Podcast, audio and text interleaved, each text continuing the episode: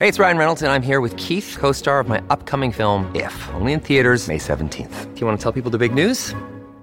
All right, I'll do. it. Sign up now and you'll get unlimited for $15 a month and six months of Paramount Plus Essential Plan on us. Mintmobile.com slash switch. Upfront payment of $45 equivalent to $15 per month. Unlimited over 40 gigabytes per month. Face lower speeds. Videos at 480p. Active Mint customers by 531.24 get six months of Paramount Plus Essential Plan. Auto renews after six months. Offer ends May 31st, 2024. Separate Paramount Plus registration required. Terms and conditions apply if rated PG.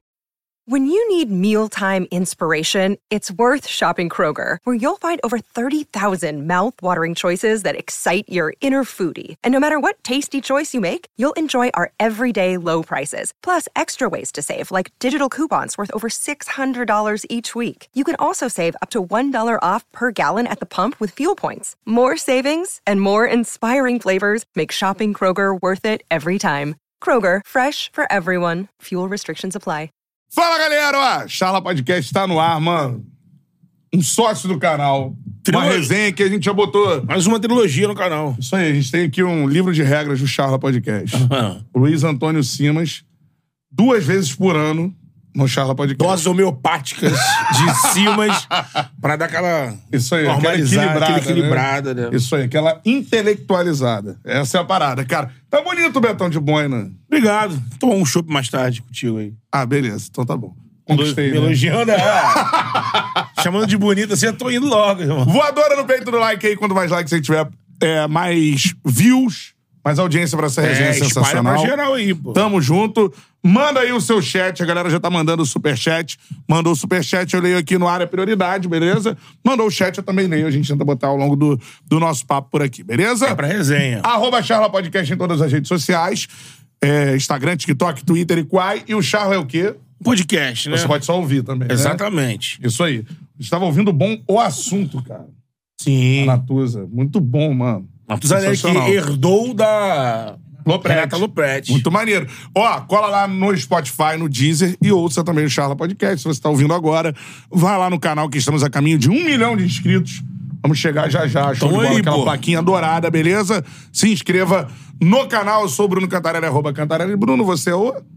Arroba o Beto Júnior Underline. Isso aí. Vem. Show de bola. Venha! Só pra avisar que eu tô aqui, ó. Trajado, hein? Bateria furiosa, beleza? É aí, ó. Bateria furiosa do Salgueiro. Isso aí, é furiosa. Abraço pro mestre Guilherme. Aqui, ó. Agora vai. É. Foi? Bateria Furiosa do Salgueiro, tá aqui, ó. Tá aqui. Aqui, ó. Aí. Beleza? Mandar um abraço pro mestre Guilherme, pro mestre Gustavo, que, mano, faz um trabalho espetacular lá na Furiosa pra toda a comunidade da Furiosa. Beleza? Beleza. A minha, é a minha bateria é mais quente, né? Mais quente, né? Não, Mocidade. não é? É a mais quente? Não, Não existe, não mais existe quente. mais quente. Isso. Mestre Dudu. É. Isso aí, show de bola. Como é que é? Com a gente, cara, um ídolo que eu tenho, pô, livros e mais livros, sensacional, cultura do Rio de Janeiro. Do Brasil, mas focada na cultura do Rio de Janeiro, né, cara? Ancestralidade. Isso aí. Futebol, carnaval, vamos que vamos, muita coisa pra gente falar, história da cidade maravilhosa e Exatamente. tudo mais. Luiz Antônio Simas com a gente no Charla Podcast. Palmas pra ele. Valeu, professor. Valeu, ó. Com Mais esse uma. quase um milhão, vão virar enredo, hein? Intendente Magalhães, aí, ó. Vou dar a dica pras escolas daí. Aí, Charla Podcast. Vai meter todo mundo. Imagina. Seis jovens. Charla Podcast. É, então. Aquele samba que começa maior, cai pra menor na segunda, vem com uma exaltação. E o Beto Júnior. Pô, imagina, Charla na Intendente 2025. A gente já tem. A gente já tem nosso patrão no bicheirinho ali, ó. Ali. É. Matheus com blusão, ali. Blusão. Capanguinha do lado.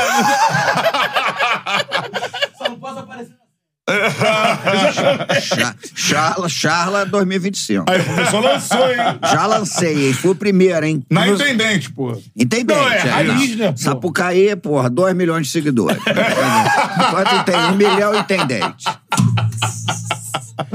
E o Beto Júnior. 2 milhões de seguidores É. e, uns, e uns 10 milhões de investimento. pra botar o carnaval na, na avenida. É isso. Agora, vamos começar conversando de uma forma diferente, professor, porque assim, a gente vai puxar o hype, obviamente, né, Beto Júnior? Vem o carnaval aí.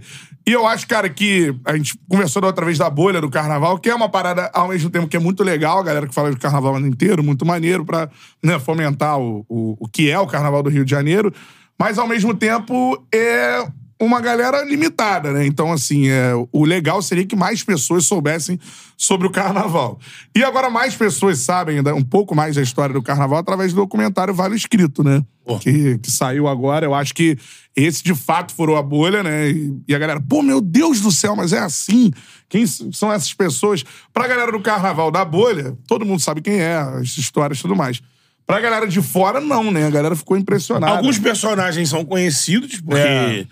acabar é, se enfiar em situações de futebol e outras É. coisas. Mas, assim, detalhes, assim, muita coisa. Aquilo ali é espetacular, uma obra-prima aquele trabalho. O que, que você achou do documentário? Parabenizando o Felipe Aui, né? Que foi o cara que fez as Sim. entrevistas. e tudo mais. Sim, sim, Já, não. é, Eu tive com, com- com ele ontem, inclusive.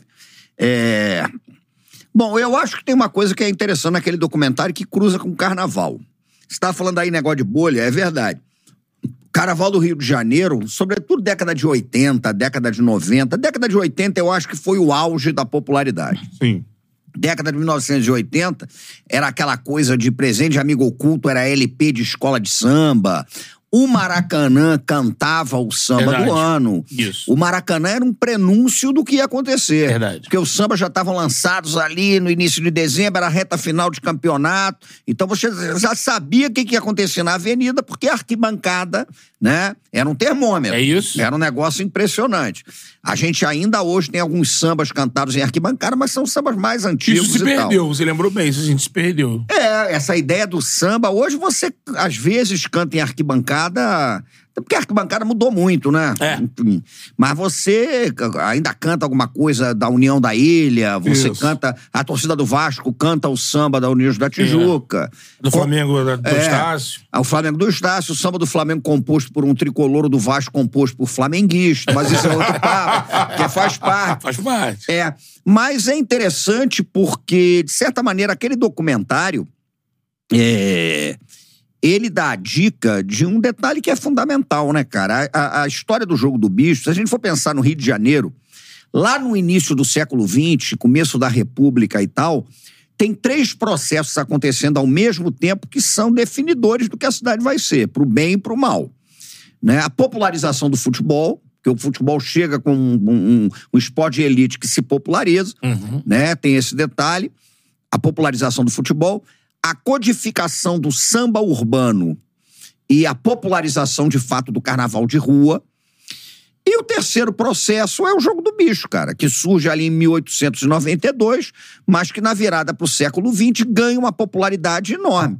E aí o futebol. grande jogo, né? Porra, o futebol, o jogo do bicho e o carnaval, eles nunca mais vão se separar, cara.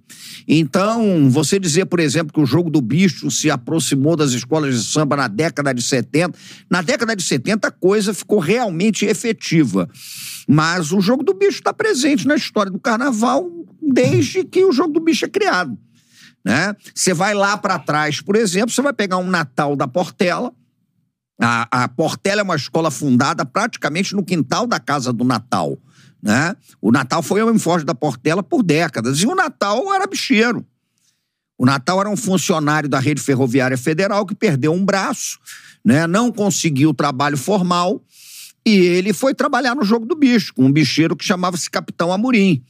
E o Natal acabou indo pro futebol, o Natal acabou se envolvendo com o Madureira, aquela coisa toda. Então tá lá atrás, né? É, O Anísio, por exemplo, ele é o patrono da Beija-Flor, mas a relação da família Abraão Davi com o Carnaval de Nilópolis é anterior ao Anísio virar uma figura referencial da cúpula do Jogo do Bicho. Os caras tinham envolvimento ali com a Beija-Flor, desde que a Beija-Flor era bloco, aquele negócio todo. Então essa relação é muito íntima, né? O que a série, de certa maneira, escancara é que muitas vezes essas relações ultrapassam os limites que a gente imagina e elas estão entranhadas de muita coisa, né, cara? Entranhadas de muita coisa, inclusive violência. A série pega o caso mais específico da família Garcia, né? Do Miro, do Maninho, a disputa pelo espólio. Porque até a, a- a série acabou se encaminhando por aí. Sim. Porque realmente existe essa disputa, é muito forte, né? E aí entra o carnaval, porque o Miro assume o Salgueiro numa circunstância muito específica, o Maninho vira homem forte, tem aquela explosão do Peguei um Ita no Norte, que é a maior explosão da história da Marquês de Sapucaí, era o Salgueiro do Miro e do Maninho. Né? Então eu imagino que para quem não seja, ou do Rio de Janeiro mesmo, Sim. né? Ou dessa tal de bolha do carnaval, algumas coisas tenham sido surpreendentes. E olha que ficamos apenas ali na série, no Maninho, Isso. no Miro, fala alguma coisa do Capitão Guimarães. Mas se a gente ampliar esse tipo de coisa, você vai ver que não tem como né, você ignorar o fato de que o carnaval, o samba, o futebol e o jogo do bicho, eles estão o tempo todo cruzados ali na formação das culturas de rua do Rio de Janeiro, direto. E há outros documentários, eu vi um que. Eu acho que você participa, né? Lei do- da Selva. Lei da Selva, que é espetacular. Bom, também na Globopay, do, do Pedro Asberg, é legal. É. Tem o Doutor Castor, Castor. mas que fica mais. Não, não- nem entra muito nos meandros do jogo do bicho, mas fica nas relações que o Castor tinha com a mocidade independente de Padre Miguel e com o Bangu, o Bangu. né? Aquele negócio todo. E isso ainda dá muito pano pra manga, cara. Tem coisa pra caramba. Pra... Se a gente falar de futebol e jogo do bicho, dá um documentário inteiro. Então, isso que eu acho que é, faz com que quem é até de fora do Rio, e até quem é aqui do Rio menos familiarizado com o subúrbio, com essas coisas, é, fica muito fascinado como é essa relação. Você falou do, do, do Salgueiro, do Miro, do Maninho. A- na série mostra bem como que Tem o spoiler da família Andrade também. Sim, mas É. assim, como é que os caras eles foram entendendo e eles todos saíram de, de pobreza, de comunidade e tudo mais. Quando chega ali o poder que se tinha numa escola de samba vitoriosa, o acesso que isso dá à sociedade, na parte nobre da sociedade, é- é- isso é uma relação que é muito do Rio de Janeiro, É, né? é, e é uma coisa que é a seguinte, cara. Em larga medida, isso tudo envolve uma questão que é ligada à história do jogo do bicho e à história das escolas de samba, que é o controle do território. É, você, na verdade, está atuando no território né, em que você tem suas bancas, os seus negócios e etc. E, em geral, esses territórios têm as entidades do samba que são representativas. Sim. Então você está ligado à ideia de que você está controlando ali o território, está se inserindo no território. Tem um processo, cara, que é um processo de lavagem de imagem. Que é muito mais do que lavagem de grana. Porque, porra, o desfile de escola de samba, lavar grana, os caras lavam grana em coisas eh, que envolvem muito mais dinheiro Muito do que desfile de dinheiro, escola né? de Escola de samba, você imagina isso. Né? Você vai lavar grana e criando cavalo de raça, cara. Porque, porra, aí embrião, né? É, esperma, são bens de valor intangível. Então você pode fazer miséria ali. Com, com gado também, né? Lógico. Escola de samba é, envolve mais uma lavagem da sua própria imagem mesmo, cara. É se destacar ali, é aparecer, aquele negócio todo. Né? E, então esse processo é muito forte. Quando você pega a relação do Castor com Mocidade Independente de Padre Miguel e Bangu, você está falando da relação que ele tem com o território em que ele tinha os negócios do bicho, cara. As bancas, os investimentos dele eram naquele território. Para a turma que não é do Rio de Janeiro, Padre Miguel é quase um anexo de Bangu. Padre Miguel e Bangu estão do lado, É. né? E o Castor acaba sendo o homem forte ali do Bangu e da Mocidade Independente. É como se o cara sai de, ah, não, é o bicheiro pra ser o patrono. É. É, Você tem um porque, status diferente. Porque isso é um negócio é o interessante. provedor. Na É, isso história é do jogo Papai do Noel, né? bicho, um dos primeiros caras que assumiram essa função de patrono, não necessariamente do samba, mas a ideia do benfeitor do território, foi o Aniceto Moscoso. Pô, nome do Aniceto estádio do Madureira. Moscoso. Aniceto. Moscoso foi um banqueiro. Aniceto Moscoso foi um banqueiro do bicho de Madureira, que na década de 30 era retratado pela imprensa do Rio de Janeiro como um satanás, cara. Porra, bandido, cara perigoso Mata. e não sei o quê, briga. Porque era uma época que você disputava a bala mesmo, o controle do jogo, aquele negócio todo. O Aniceto Moscoso, 20 anos depois, se você pesquisa na imprensa, eu já estu- pesquisei a vida dele e tal, o Aniceto Moscoso aparece como o grande benfeitor de Madureira, cara. Ele era dono das drogarias suburbanas ali, que, pô, eram referência do bairro, da região do subúrbio. Ele é o cara que banca o terreno ali onde o Madureira vai construir o estádio, por isso o estádio se chama Aniceto Moscoso. e ele tinha com o Natal uma coisa que era muito interessante, que era briga para saber quem enterrava mais gente, quem pagava mais enterro. Porque o Natal, também do jogo do bicho, o Natal achava que quanto mais enterro você pagasse, mais anos de vida você tinha. Ele dizia isso. Caraca. Então ele tinha, porra, ele tinha uma, uma conta na funerária, E ali perto do Bom São José em Madureira. Conta aberta. E ele mandava dizer no bairro: morreu alguém, vai lá, enterra botando na conta do Natal. né? Porque ele achava isso: quanto mais enterro eu pago, mais longe eu fico da morte. E o Aniceto Moscoso entrou nessa também. Peraí, ele tá ganhando popularidade com esse negócio de enterro, vou começar a pagar enterro também. Sendo que o Aniceto Moscoso pagava enterro, coroa de flores, homenageava e não sei o que e tal. E aí, porra, tivemos enterros épicos naquela região que eram bancados. Então é uma questão mesmo de você se inserir no território, cara. Muitas vezes fazendo um papel assistencialista que é caracterizado também pela ausência do poder público. Sim. Então, o essa cara brecha tá ali. aí. Essa brecha É. tá ali. E o cara vai se envolver com futebol, pô. É o caso do Moscoso, que se envolve com Madureira. É o caso do Natal, que se envolve com Madureira. O Castor, que se envolve com o Bangu, né? Depois tem Emil com o Botafogo. O Emil Pinheiro, que era um cara ligado ao Castor ali na hierarquia abaixo, É. mas se envolve com o Botafogo. E você ali, cara, tá lavando a sua imagem. Esses caras só começam a pisar no freio depois que vai todo mundo em cana com o caso da Denise Frossard. Quando ela prende todo mundo por formação de bando armado, aquele negócio todo. Porque aí, cara, foi o contraponto. Aí alguns perceberam que eles se expuseram demasiadamente, né? É. Houve uma superexposição. Perdeu um pouco a mão, né? E a superexposição, porra, pouco antes deles serem presos, eu vou lançar um livro esse ano ainda sobre o jogo do bicho que eu conto isso. Pouco antes deles serem presos, cara, tinha uma reportagem no Globo com a moda dos bicheiros. Os bicheiros ditando moda. Aham. Aí descreviam, né? É, o Miro, que se vestia como velho malandro, naquele estilo Zé Pilintra, o terno branco, não sei o que e tal.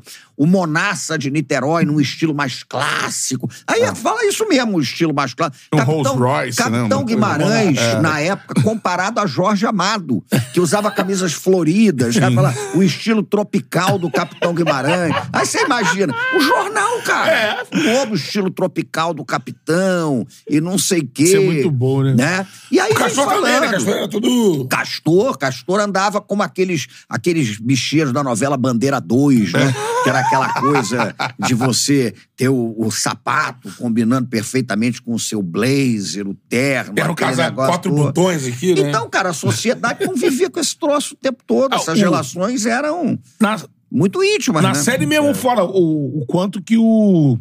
Que o Maninho era um partido da cidade. Era um, vê um o meu, playboy, meu um querido, partidaço, meu querido é. amigo Milton Cunha dizendo. Pô, isso é um abraço. Violentíssimo. O Milton fala. Lindérrimo e violentíssimo. Né, aquela coisa toda. Ele posando de moto, cara. É, motão. É, Então, pô, Kawasaki ali. Só né? frequentava Pô. os grandes Então, lugares. cara, né? essa- E, Pô, jogadores. É. Relações de poder, cara. Relações de poder. Pô, eu lembro quando teve o lançamento do livro do Boni, né? Lá no lançamento do livro do Boni, a cúpula, aquele negócio todo, né? O, o Anísio, o Castor, abraçando o Roberto Carlos, aquele negócio todo. Então, meu irmão, se, porra, isso daria uns 10 documentários, mas não tenha dúvida, dúvida nenhuma, né? É. Então, essa fronteira entre o lícito e o ilícito, e aqui não vai juízo de valor, Uhum. porque a gente também não pode romantizar esse tipo de coisa, né? Isso mostra como a vida no Rio de Janeiro é complicada, velho. Quem Como é fala que- muito disso, é, também fala na série, é o Rodrigo Pimentel, né? Sim. Com, com o Rio, assim, o Rio tem isso. Você fala, fala, você vai numa praia na Barra da Tijuca, num restaurante ou num camarote da avenida, é o miliciano, o bicheiro, o artista. É o Vinícius, é o Vinícius que fala isso. O, Vinícius? delegado Vinícius. Delegado, é, é isso. escrito isso. Tá todo mundo junto ali. É Cara o ator famoso, Cara. é o, um delegado da federal que tem. Pô, O mundo- jogador. O jogador, o empresário, todo mundo no camarote. Teve uma frase do Gabigol agora no, no Pode Pato, viu essa parada? O quê? Falando assim, pô, se você soubesse que eu ando no Rio, não sei o quê. Cara, mas o processo de formação da, da, da cidade do Rio de Janeiro, sobretudo na virada da monarquia para a república, ele é marcado por esse tipo de coisa, cara. O tempo inteiro. Então, ao mesmo tempo que o jogo do bicho era proibido, desde 1895 ele seria proibido, ele está acontecendo o tempo todo, como contravenção, que é uma coisa leve.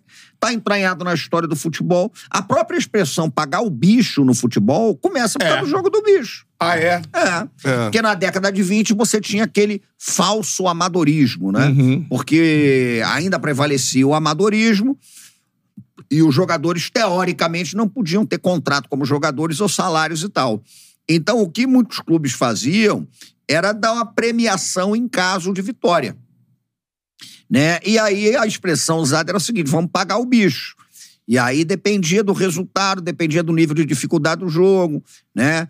Uns dizem que dependendo da coisa você levava uma quantia menorzinha, então você pagava o avestruz, que é o 01 do jogo do bicho, mas daqui a pouco você ia no jogo do bicho, cara. Cara, olha só. Então É. o bicho do futebol também O vem bicho disso. no futebol vem do jogo do bicho, como dar zebra vem do jogo do bicho. É. Bicho. Agora, mostrou muito no, no documentário, professor, eu queria que você falasse sobre, sobre isso também, que é o seguinte. A cúpula que Secou. você falou, secou. Secou. Aqui, ó. Abre aí pro professor. Seguinte. É, mostrou muito assim, a, a cúpula ainda existe, tá lá, Sim. manda e tudo mais. Até hoje, porque o capitão tá lá, o Anísio tá lá, as figuras estão ali. E, de fato, eles ainda são esses caras, principalmente ali no... Piruinha. É, Piruinha parece Piruinha também. roubou a cena. Aí no, no, no primeiro né, escalão das escolas de samba, eles que, que dão as cartas ali na Liesa e tudo mais. Agora, há uma transição, né? Porque eles estão bem coroas, né, cara? Então, assim, É, já estão lá com passando- seus mas- 80. Passando de Influenciam, 80. né? Passando É. de 80. Então a gente tá num momento de, de transição. O que, que vai acontecer daqui Eu pra acho, frente? é um momento duvidoso. Porque o que, que acontece? Essa cúpula, ela é formada em meados da década de 70. E ela é formada num contexto, inclusive, que o jogo do bicho, ele estava numa certa crise, né? Os estudiosos do bicho apontam isso, até de rentabilidade. O jogo do bicho, cara, foi muito impactado pela criação da loteria esportiva.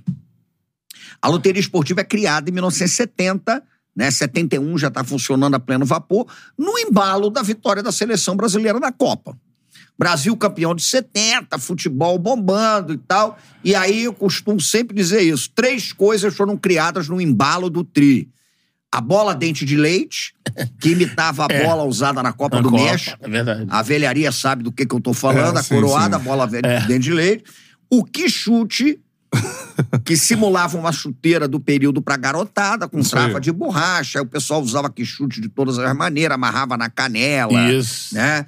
É, Uns preferiam dar a volta no cadarço por debaixo do. do, do, do- Debaixo da- é, da- é, na sola, solado, é, na é. sola. Eu era da turma do quichute na canela, achava aquilo elegante. Hoje você vai aparecer com que meia até porra, a canela com o quichute amarrado, vai ser uma brincadeira. né?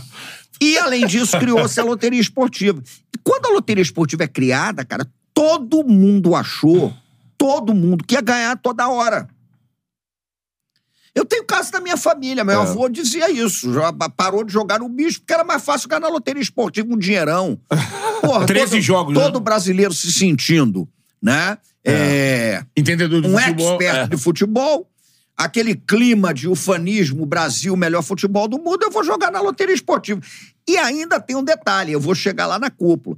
Nós tivemos o caso dos dois primeiros mega milionários da loteria esportiva. Miron, Miron era um cara de Goiás, se eu não me engano, ganhou na loteria, não entendia nada de futebol. Ele ganhou na loteria num teste que só teve zebra. E é inacreditável. Ele depois contou isso e o país estupefato. O que, que é isso? Porque teve um América do Rio e Fluminense e um América de Natal e Vasco. Aí o Miron falou depois que acertou a zebra. O América de Natal ganhou do Vasco em São Januário. Quando perguntaram pra ele, pô, mas você postou na zebra por quê? Ele falou, porque eu vi que o América ia jogar duas vezes. Aí eu imaginei que eles iam ganhar um jogo, mas os outros, o outro eles iam perder porque eles iam estar cansados. Então eu botei o América. Miron, mas são dois Américas diferentes. Aí ele riu, aí abriu um sorriso, era aquela mil e um, que é que não tinha dente, aquele negócio todo. Deu entrevista armado. Ó, Ele? pode ir no YouTube ver. O Miron dá uma entrevista pro Fantástico, armado, cara, arma na cintura, falando, ganhei, não sei o quê. E ficou milionário, virou, virou, é, comprou gado. E o outro foi o Edu, o Dudu da Loteca. Tá lá de Madureira, ganhou na loteria, ficou milionário, torrou o dinheiro, comprou kart, começou a dar televisão a cores de gorjeta, ia pro hotel, vou te dar uma gorjeta, aparecia com a televisão a cores. Isso que era caríssimo, né? né? Porra. Caríssimo. E, e essa onda, então, cara, afetou a rentabilidade do jogo do bicho. E além disso, você estava tendo alguns problemas ali de território, já era um contexto ali em que o tio Patinhas, que foi um grande banqueiro, já estava saindo de cena e tal, aquele negócio todo. E é formada essa cúpula para dividir território, né? É, pacificando, portanto, as tensões que envolviam a disputa pelo território, né? E, além disso, uma cúpula é formada para pensar a crise de rentabilidade do jogo do bicho, diversificação de investimentos Ah. e etc. É lógico, é quando o jogo do bicho começa, cara, a ir para outras atividades. Ao invés de a gente rivalizar, vamos É, cara, e vamos pensar o no que, tá que a gente vai fazer. Pensar como E indústria. ali é, é um negócio capitalista, cara. Exatamente. É um negócio de concentração de capital. E ali você tinha o que, o que se conta é, duas alas, digamos. Uma achava que os negócios tinham que ficar restritos ao jogo do bicho. E outra ala, a mais moderna, achava que com a crise de rentabilidade, com a concorrência da loteria esportiva e etc., você tinha que diversificar seus investimentos, ir para outras coisas. E a partir da formação da cúpula, é que você tem um processo em que o jogo do bicho entra mais pesadamente nas escolas de samba para controlar território. Sobretudo com a família Abraão Davi assumindo a Beija-Flor, né? Os Drummond assumindo a Imperatriz Leopoldinense e o Castor assumindo a Mocidade. E é interessante, cara, que antes de 76, a cúpula é formada ali, 75 por ali. Antes de 76, as escolas campeãs de carnaval do Rio de Janeiro eram, raríssimas exceções que confirmam a regra, tá? Portela, Mangueira, Império Serrano ou Salgueiro. Eram as maiores ali, As mais chamadas tradicionais. quatro grandes. É. A partir do momento em que a cúpula entra pesadamente no mundo das escolas de samba, o que que acontece? 76 ganha Beija-Flor, que sonha com o Rei da Leão, enredo sobre o jogo do bicho. É, 77 é clássico, ganha né? Beija-Flor, 78 ganha Beija-Flor, 79 ganha Mocidade, 80 é o primeiro título da Imperatriz empatado com Beija-Flor e Portela, 81 ganha Imperatriz.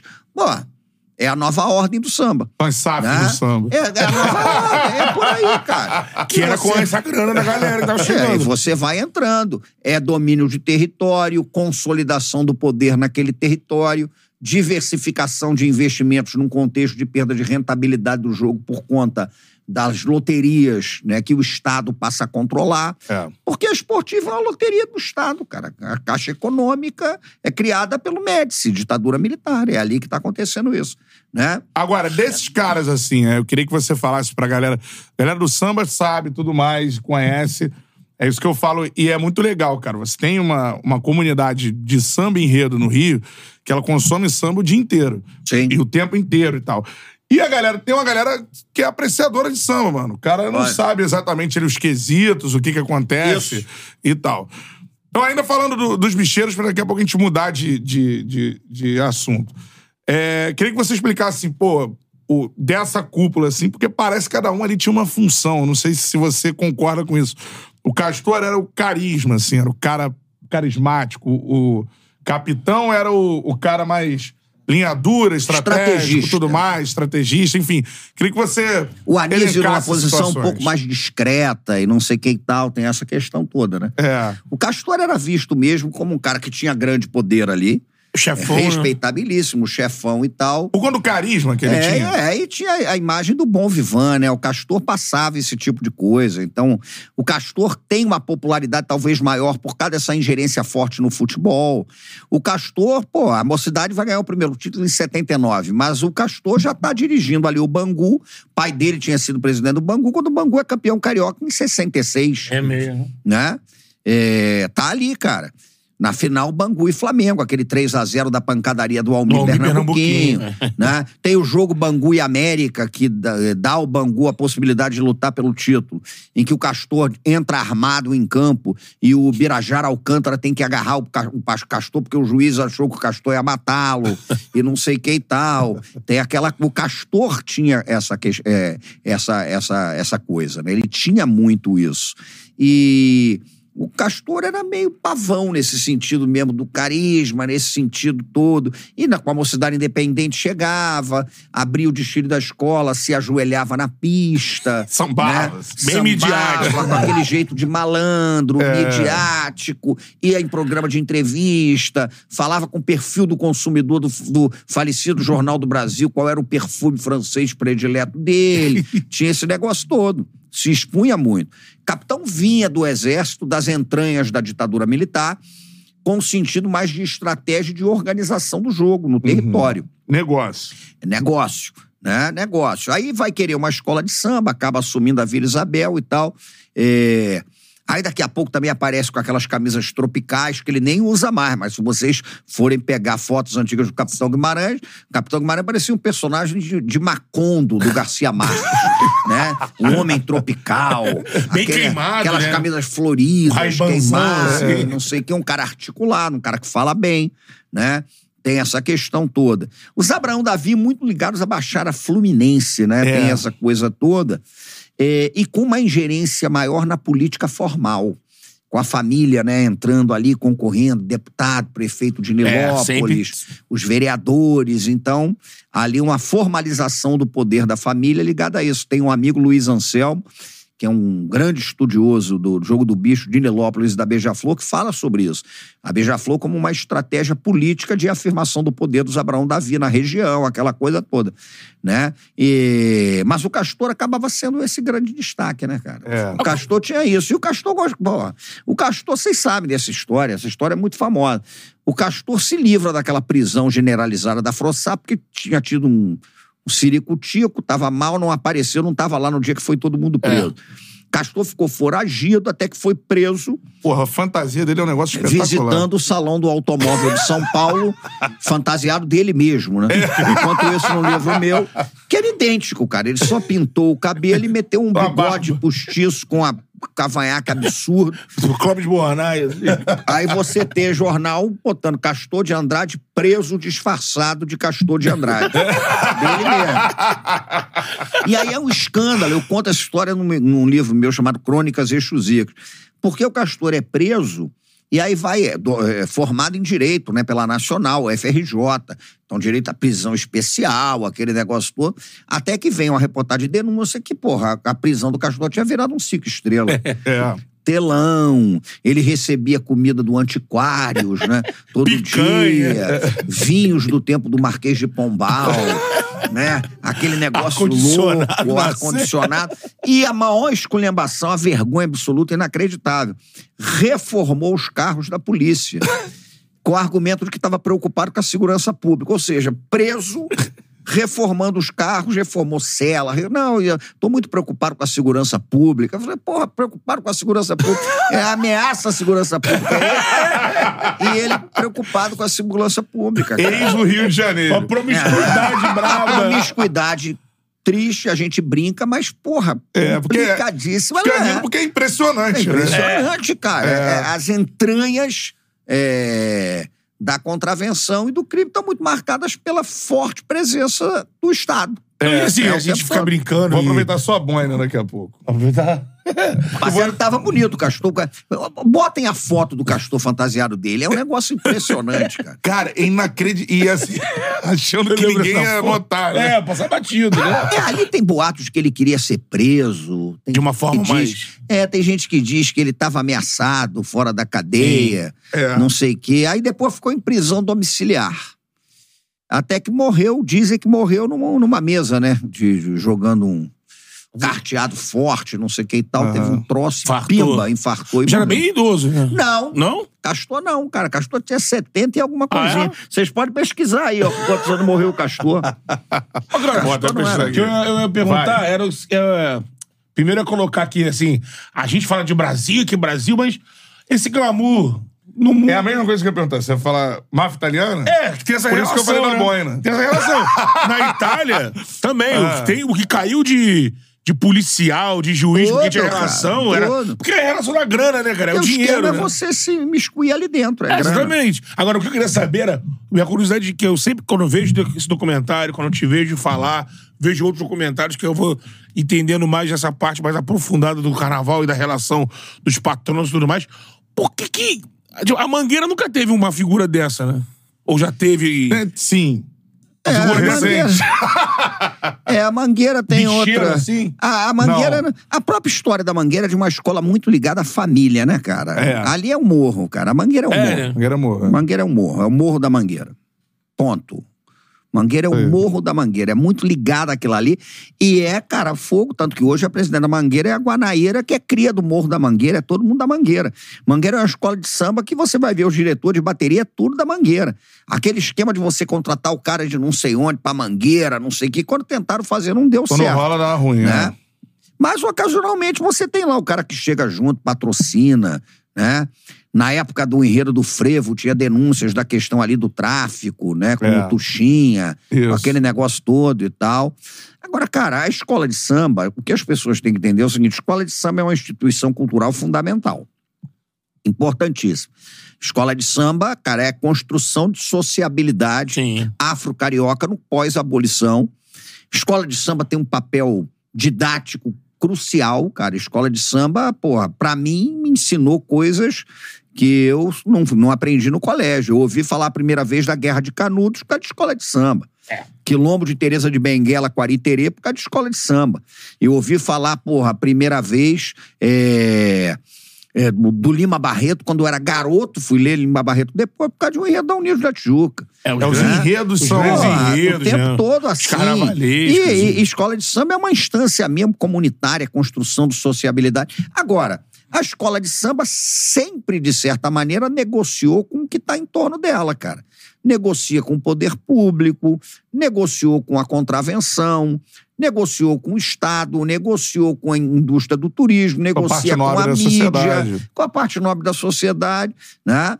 E tá ali, cara. Mas Até porque se não tivesse feito essa negociação em vários momentos, tenderia a desaparecer, cara. É. Uma sociedade altamente preconceituosa, estruturalmente racista, né? Uma instituição de organização e sociabilidade de protagonismo negro, cara, os caras vão cair em cima. Então você tem as tuas estratégias de sobrevivência. Agora é um processo complexo, né? Não dá para você é, negar essas relações fluídas muitas vezes com crime, com a contravenção, e ao mesmo tempo não dá pra você achar que escola de samba é isso, cara. Escola de samba tem ali a ala das baianas, tem ali bateria, tem trabalho comunitário, tem uma pedagogia importantíssima ligada aos enredos, né? Formação Escolas de artistas acho populares. Tudo, cara. A dança É. sublime de Mestre Sala e Porta-Bandeira, dança popular. Então tem muita coisa. Eu falei do- dos mestres da, da Furiosa, por exemplo, eles eram da Escola Mirim de Salgueiro, Mas são uma mestres de bateria. Aprendizes do Salgueiro. Mas a, aprendizes, a- a gente ouve muito. é, eu não sou um cara enfiado no samba, assim, sempre. Não, não sou alheio, mas não sou um cara enfiado no samba. Mas a gente ouve muito que nos últimos, nas últimas décadas, é, cada vez mais o carnaval, o nosso samba carioca, o samba da avenida, tem, tem passado por transformações e, e, como você disse, negociações para sobreviver. Quero mais longe da comunidade. Cada vez mais, É. né? Isso, isso Eu acontece de que- fato? Isso não acontece, mas eu acho até que já estiveram mais longe, cara. Já teve um momento pior, sabia? Aquele momento ali da- da- do início dos anos 2000, Uhum. aquela fase terrível dos enredos patrocinados absurdos, né? Porque as escolas de samba até tem a ver com a, com a Frossar, porque quando a Frossar prende a cúpula, é, a grana que o bicho investia nas escolas de samba também diminui, cara. É aquilo que eu te falei. É. E aí você vai buscar viabilizar desfiles cada vez mais caros de uma série de formas. Dentre elas, buscando patrocínio para enredo. E aquela fase eu acho que foi muito pior, porque aquela fase você teve enredos inacreditáveis. Era a fase que você tinha a Beija-Flor desfilando com a Varig e o Salgueiro desfilando com a TAM, cara, companhia aérea. Era aquela fase que, quando, quando o Porto da Pedra, que para esse carnaval tem um enredo lindo, que é sobre o lunário perpétuo, Porto da Pedra destila com o famoso enredo sobre o iogurte, com uma comissão de frente que eram os lactobacilos da folia. né? Mas era uma marca de iogurte que tava bancando, Lacto né? era. Lactobacilos da folia. da fala, folia. pô, lactobacilo da folia. As É. cidades mais inacreditáveis, por exemplo, patrocinando, mais inacreditáveis, porque não tinha nenhuma relação com a cultura do samba, patrocinando enredos, aquele Araxá. negócio todo. Araxá que deu um sambão, Um sambão. aliás. Patrocinou a Beija-Flor. Araxá, Araxá. Oba! Oba! Paraíso hospitaleiro, onde do alto se avista o seu primeiro Você ganhou, né? fonte Vai ser uma cidade de do interior conhecimento de pra Minas. se... É, Esse samba ganhou, né? Ganhou. é, esse, a Beija-Flor não, não ganhou o ganhou. carnaval não, Não, mas, mas ela chegou é juntinho. É. Ana Jacinta de Belo cantando com o neguinho da Beija-Flor. Porque foi uma promoção pra ver se popularizava Alexandre Pires cantando Mangueira. samba da Mangueira. E aí vinha o Belo, aí a famosa faixa, quem não escutou é fã do Belo, procure, Belo canta bem. Fala, Belo! Aí o neguinho diz, aí o Belo entra. Antônio, Ana Jacinta de São José. É, beija Josefa Carneiro de Mendonça. Para a beleza, Josefa Pereira fosse fé, que sedução. A escrava Filomena é fascinação. Tem cheiro bom. Esse samba é bom, cara. Lindo Esse samba é bom, é. E aí É. vem Araxá, cara. Não, É. eu vou... E, Mas que era patrocinar. Era. Mas Eu teve Beija-Flor, aquele que ela pagou- que recebeu uma grana do, do, do Macapá, sanguinário lá do. Da, da Guiné, da Guiné, da Guiné, é. Guiné Equatorial. Ah, mas tem um que, que recentemente, o professor pode confirmar, né? Eu converso muito com o Matheus essas coisas assim. É, o grande samba da, da Vila Isabel de. Grande samba, 2013.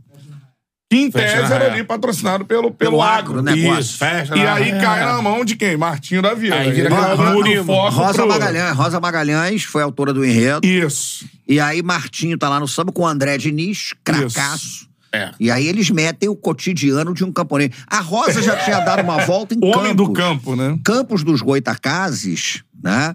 É uma cidade que eu adoro, eu sou casado com uma campista e tal, então o pessoal de Campos, tô falando mal de Campos, não. Mas Campos é interessante, porque Campos patrocinou um enredo da Imperatriz, que era para falar sobre Campos. Só que a Rosa Magalhães, gênio absoluta, ela pega aquilo, meu irmão, e subverte completamente.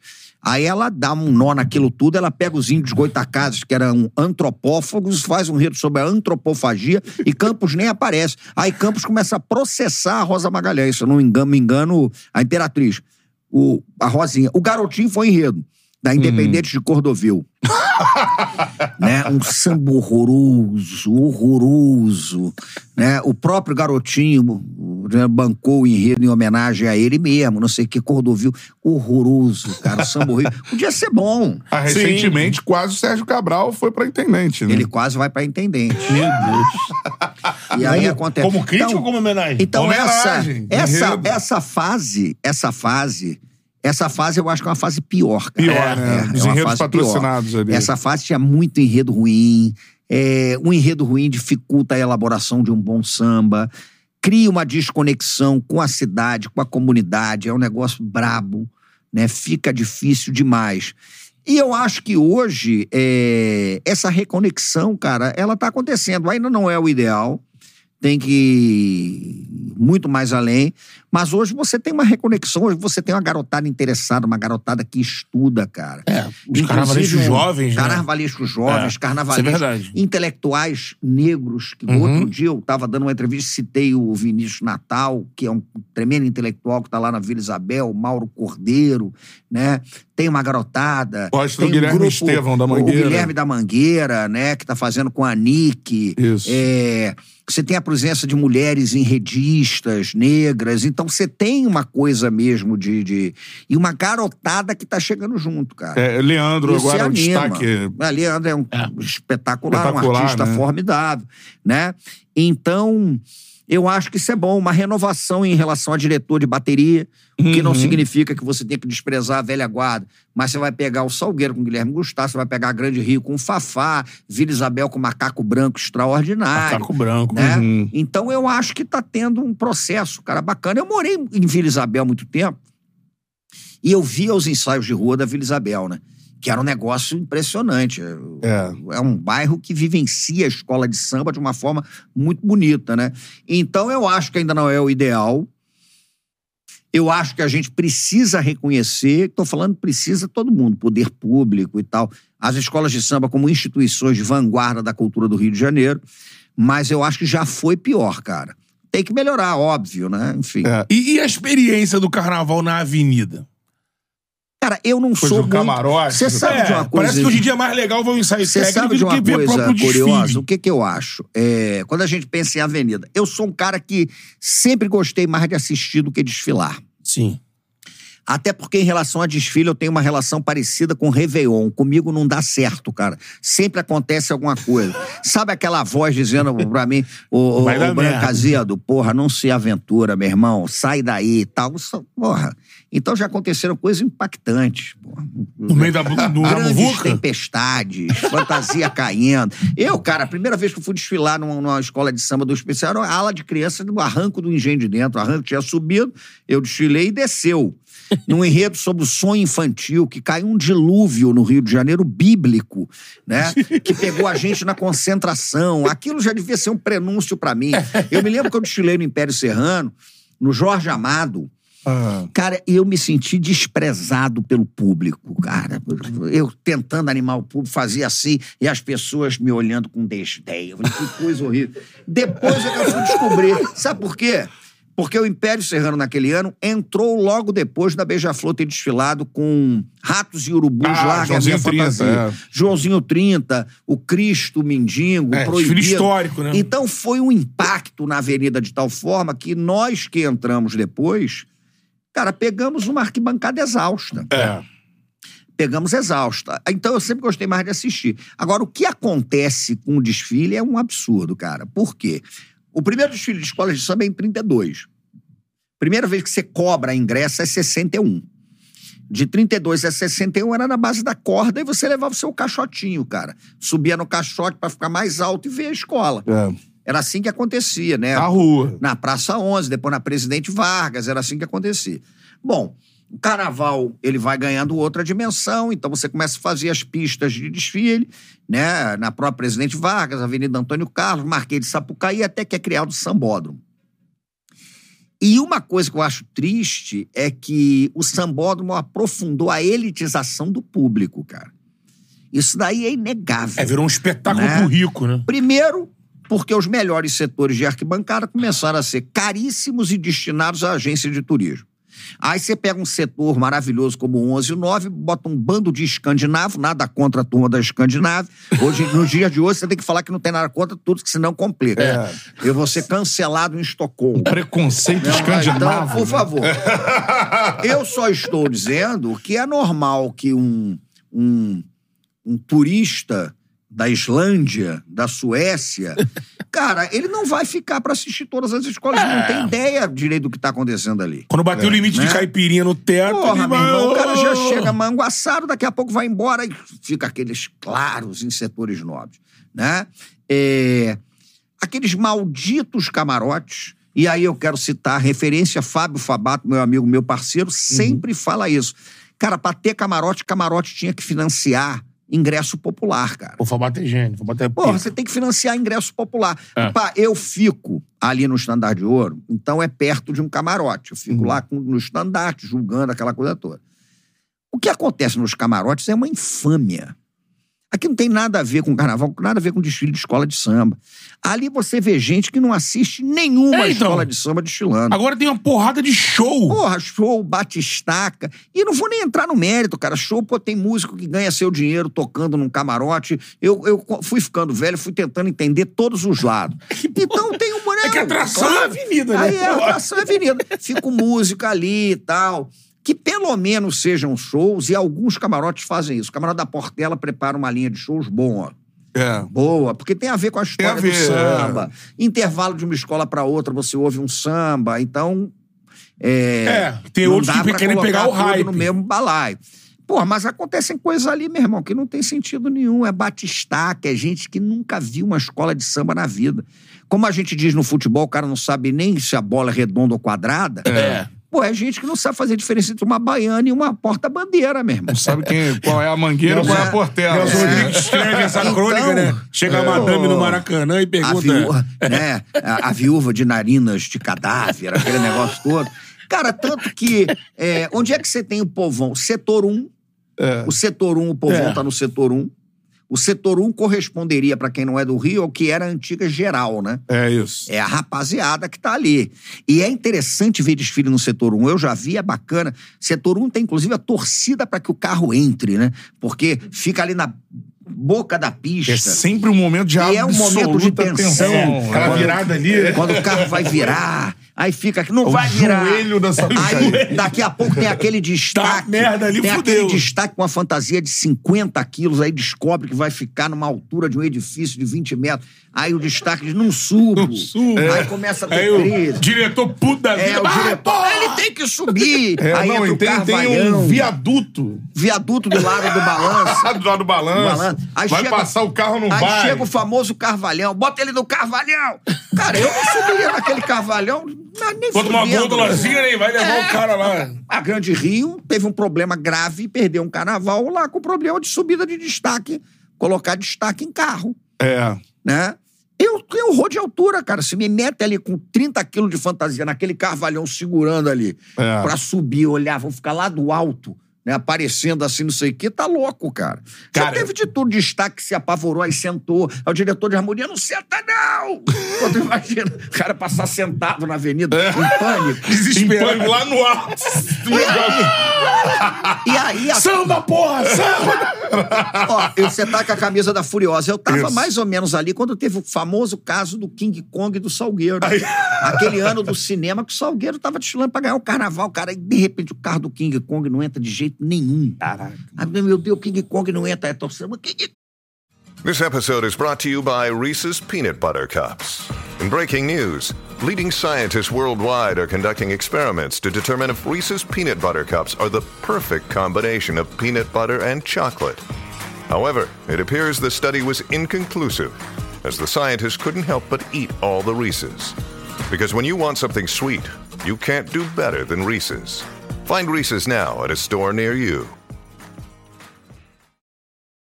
Look, Bumble knows you're exhausted by dating. All the must not take yourself too seriously and 6 1 since that matters. And what do I even say other than hey? well, that's why they're introducing an all new Bumble with exciting features to make compatibility easier, starting the chat better, and dating safer. They've changed, so you don't have to. Download the new Bumble now. Kong, porra! Faz força aí pro King E já entrar. aconteceram coisas horríveis. É, Problemas de segurança, o caso do Tuiuti, da, da, da jornalista É, que acidente. morreu. É, Absurdo, felizmente. cara. Cara, Isso e eu vi, eu vi Porra. recentemente, a gente tava é, ali, né, perto do setor 1, Sim. aí os carros entrando, era viradouro, mano. Aí tinha um carro ano passado, ano passado. Ano passado, qual foi o, o enredo do viradouro? Foi Rosa Maria? É, Rosa Maria Egipcia. tava, tava ali na, na virada. Cara, o carro era maior que a avenida. Tinha uns cavalos marinhos do lado, cara. Vai! Prrr! Saiu arrebentando a cabeça do cavalo marinho assim. prrr, na, na grade, cara. Não, não, não, não, para! Aí volta aí, cola o cavalo marinho. No ano que cara, o Flamengo, é um a Estácio desfilou com o Flamengo, Aham. 95, né? 95, ano centenário. É, o time do Flamengo, campeão do mundo de 81, vocês podem rever esse desfile, ele foi colocado dentro de um pagode japonês. Pagode japonês, pra quem não sabe, não é um bando de japonês tocando samba, não. O pagode é que é uma espécie de quiosque, aquele negócio todo. Aí meteram o Zico, o Júnior, não sei o que e tal. Cara, eles estavam escondidos ali. Aí a rapaziada, eles, puta, no setor, que porra é essa deles? Cadê o Zico? ele? Cadê o Ju- O Zico. Aí o Zico lá dentro, cara. Aí tu olhava, o Zico lá dentro, olha o Zico lá dentro. Não invade, não. Essa Quando a Estácio né? reeditou, a Estácio reeditou no grupo de acesso, levaram os sósias, né? E teve gente que ficou puto, falou que esse cara não é o Zico, não, que porra é essa? Fizeram isso? É, Levaram é, sósias. não foram jogadores, grupo de acesso. Apareceu aquele Gabi gordo. Aí os caras, a, a plateia louca pra ver os ídolos, quando olha, fala: que que é aquilo ali? Aquele cara ali não é o Zico, que porra é essa? Então, então aquele setor engraçado um, também, é. aquele setor um acontece de tudo, cara. Do É. drama É a reserva popular do da carnaval. tragédia à epopeia. e torcida pro carro entrando e não sei o quê. E é bonito porque a torcida de escola de samba é diferente. Tomara que continue, tem uma turma que O- gosta de rivalidade. os ensaios técnicos nesse ponto são. Eu acho ensaio técnico. É o quase um- verdadeiro desfile. É, é, cara, é quando o, o- carioca tá na arquibancada. grande né, ideia essa. Pô, fui no do Salgueiro agora, tomada Sapucaí, torcida, irmão, chovendo e nego nem aí. E, mano, fumaça, torcida organizada, tudo mais. Cara, é um negócio. E aí, eu nunca fui, né? A galera Abre a arquibancada, fica na É, arquibancada. você chega lá, vai pra De graça, arquibancada. de graça. É. Mas é só algum setor ou tudo ali? E ali ainda tem, não, tá aberto. em Especial, tá aberto aqui bancada. E é interessante também sair de rua, né, cara? É. Sai de rua é bacana. Então você vê Vila Isabel ensaiando na 28, você vê Salgueiro ensaiando na Conde Bonfim, Tuiuti vê sai aqui do lado ali, não. a Portela, Tu- Tuiuti aqui pertinho. Né? Aqui É. perto do Pedro II, aqui de São Sim, sim. Cristóvão e tal. E quando eu sair daqui à noite, eu pego ali caras. Pedra ensaia lá em São Gonçalo, Viradouro ensaia na Amaral Peixoto, o Império tá ensaiando no Parque Madureira. Então tem essa questão, cara. Isso é que é fundamental, porque essa cidade ela foi construída em cima dessa relação com a rua, com o samba, com o futebol. É importante isso. Você É. falou esse negócio de rua, só pulando um pouco do. Continuando no carnaval, saindo da avenida. É, dá o like aí, já passamos, de mil tempo aparelhos, de mil- mil, aparelhos mil aparelhos conectados. Dá o like aí bate- na live, tá pouco like Vocês aí, ficam tá... elogiando no comentário de resenha só dá 300 likes. Tá- a galera tá hipnotizada É, pela é isso. sapiência de Luiz Antônio Simas. É isso, vamos dar o like rapidinho. Então dá o like aí na live. pô. Não vai custar nada, rapidinho. É, por outro lado, já não é de hoje, de, uns- de um tempo pra cá, a gente conseguiu dar uma revigorada no nosso carnaval de rua. Sim. Com os, com os blocos e que tinha ficado morto, né? Tinha- teve um período aí, no início dos anos 2000, não tinha nada. Porque morreu, morreram os clubes, né? Os clubes ficaram ali jogados, já muito fraco. E na rua não tinha nada. E já de um tempo pra cá, que circuito dos Eu- blocos, ele é. deu uma reanimada. Eu acho, cara, o seguinte: o carnaval de rua nunca morreu. O que acontece é que durante muito tempo esse carnaval de rua ele ficou muito fraco no centro e na zona sul. E muito registro no subúrbio. E a cidade do Rio de Janeiro tem a horrorosa mania de achar que ela se resume à Zona Sul e ao centro. Então, é, a Zona Sul parecia um túmulo, É. enquanto você tinha os seus blocos, as turmas de bate-bola, cloves, coretos, essa coisa é suburbana, instituições importantes como Cacique de Ramos, Bafo da Onça e tudo mais.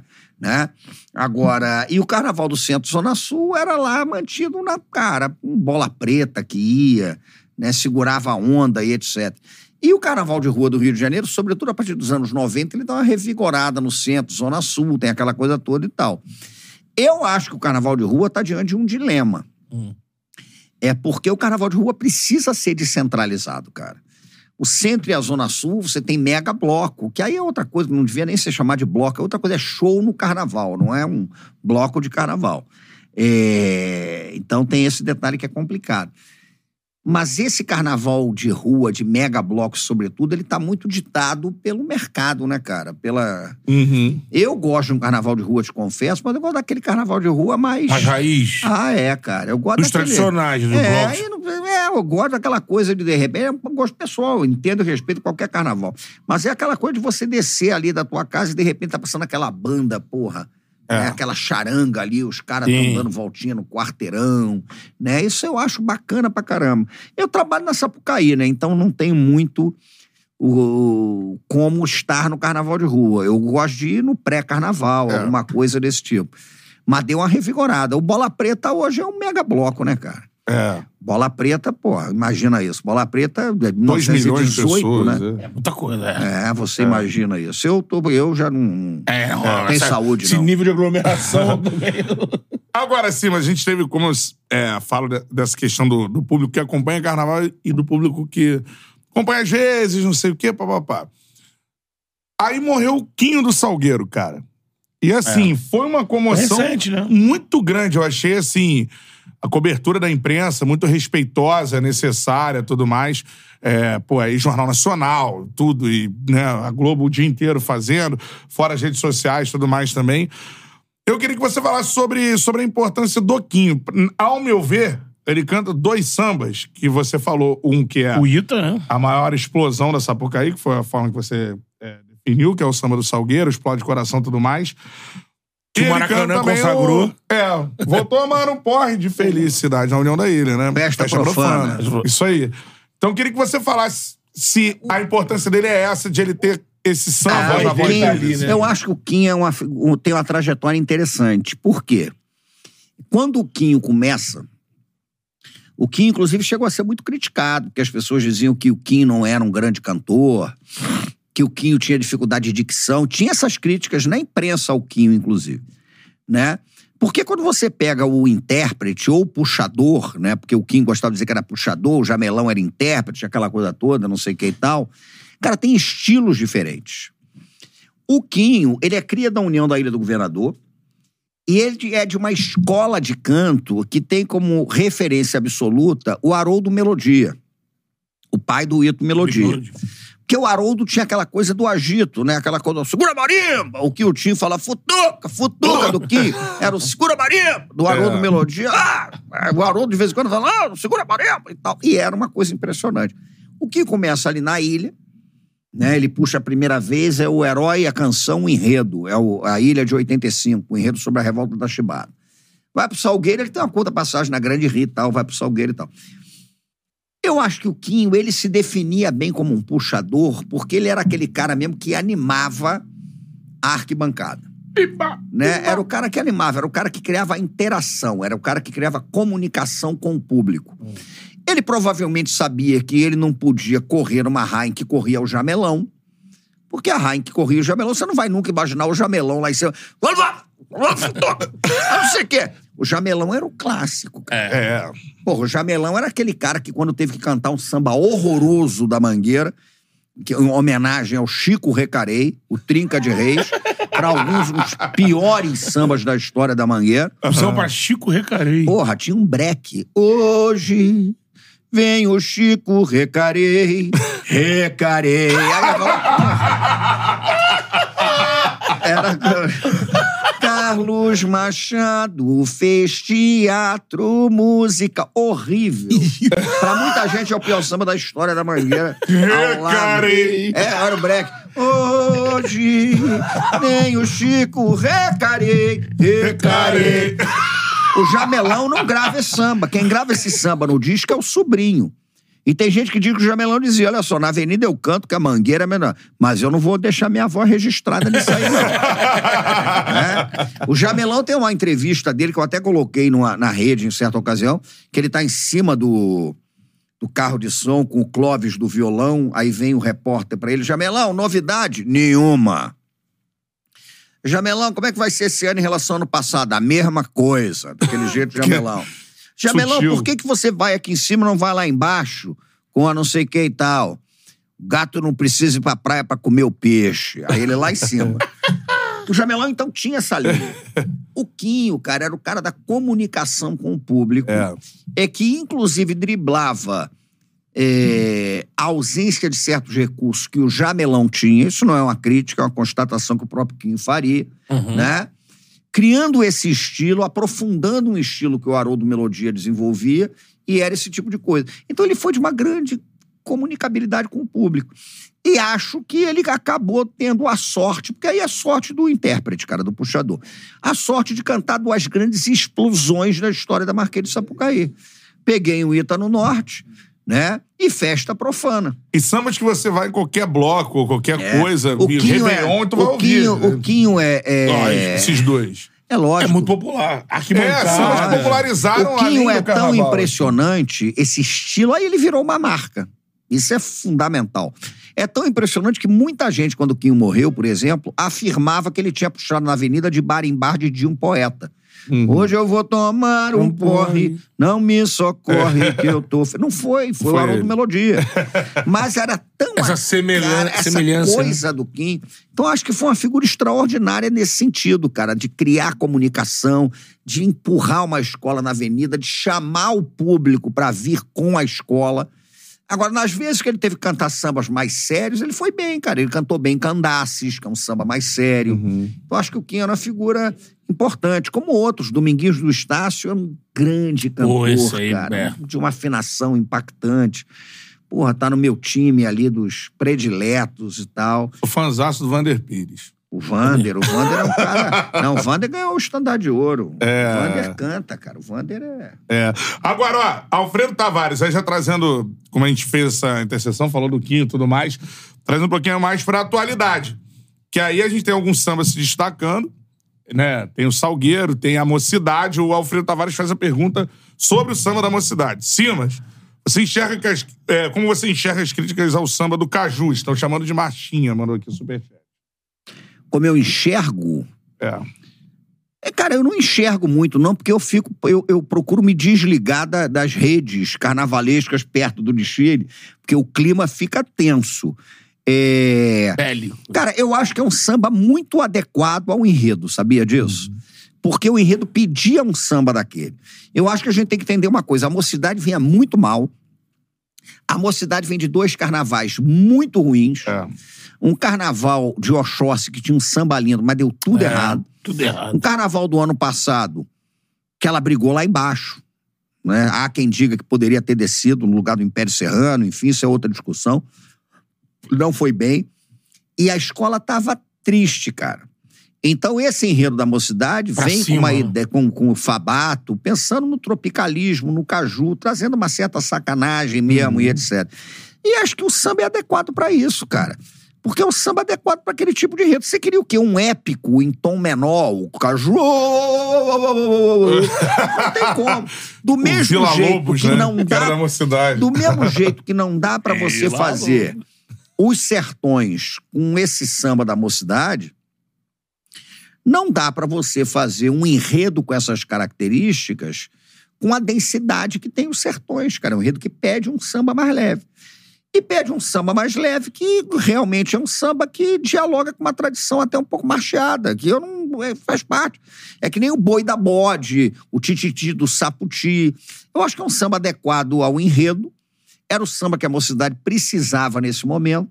Eu acho que é um samba que pode realmente explodir no carnaval, é o que a mocidade precisa, cara. É que de fato tá na boca da galera, tá na tá. boca da O samba do galera. Paulinho? Paulinho Mocidade? Samba? É, Marcelo, Pa- Paulinho Mocidade, Marcelo, Diego Nicolau, que é um grande compositor. Grande Diego Nicolau, Daquela turma, Cláudio Russo tá junto também e tal.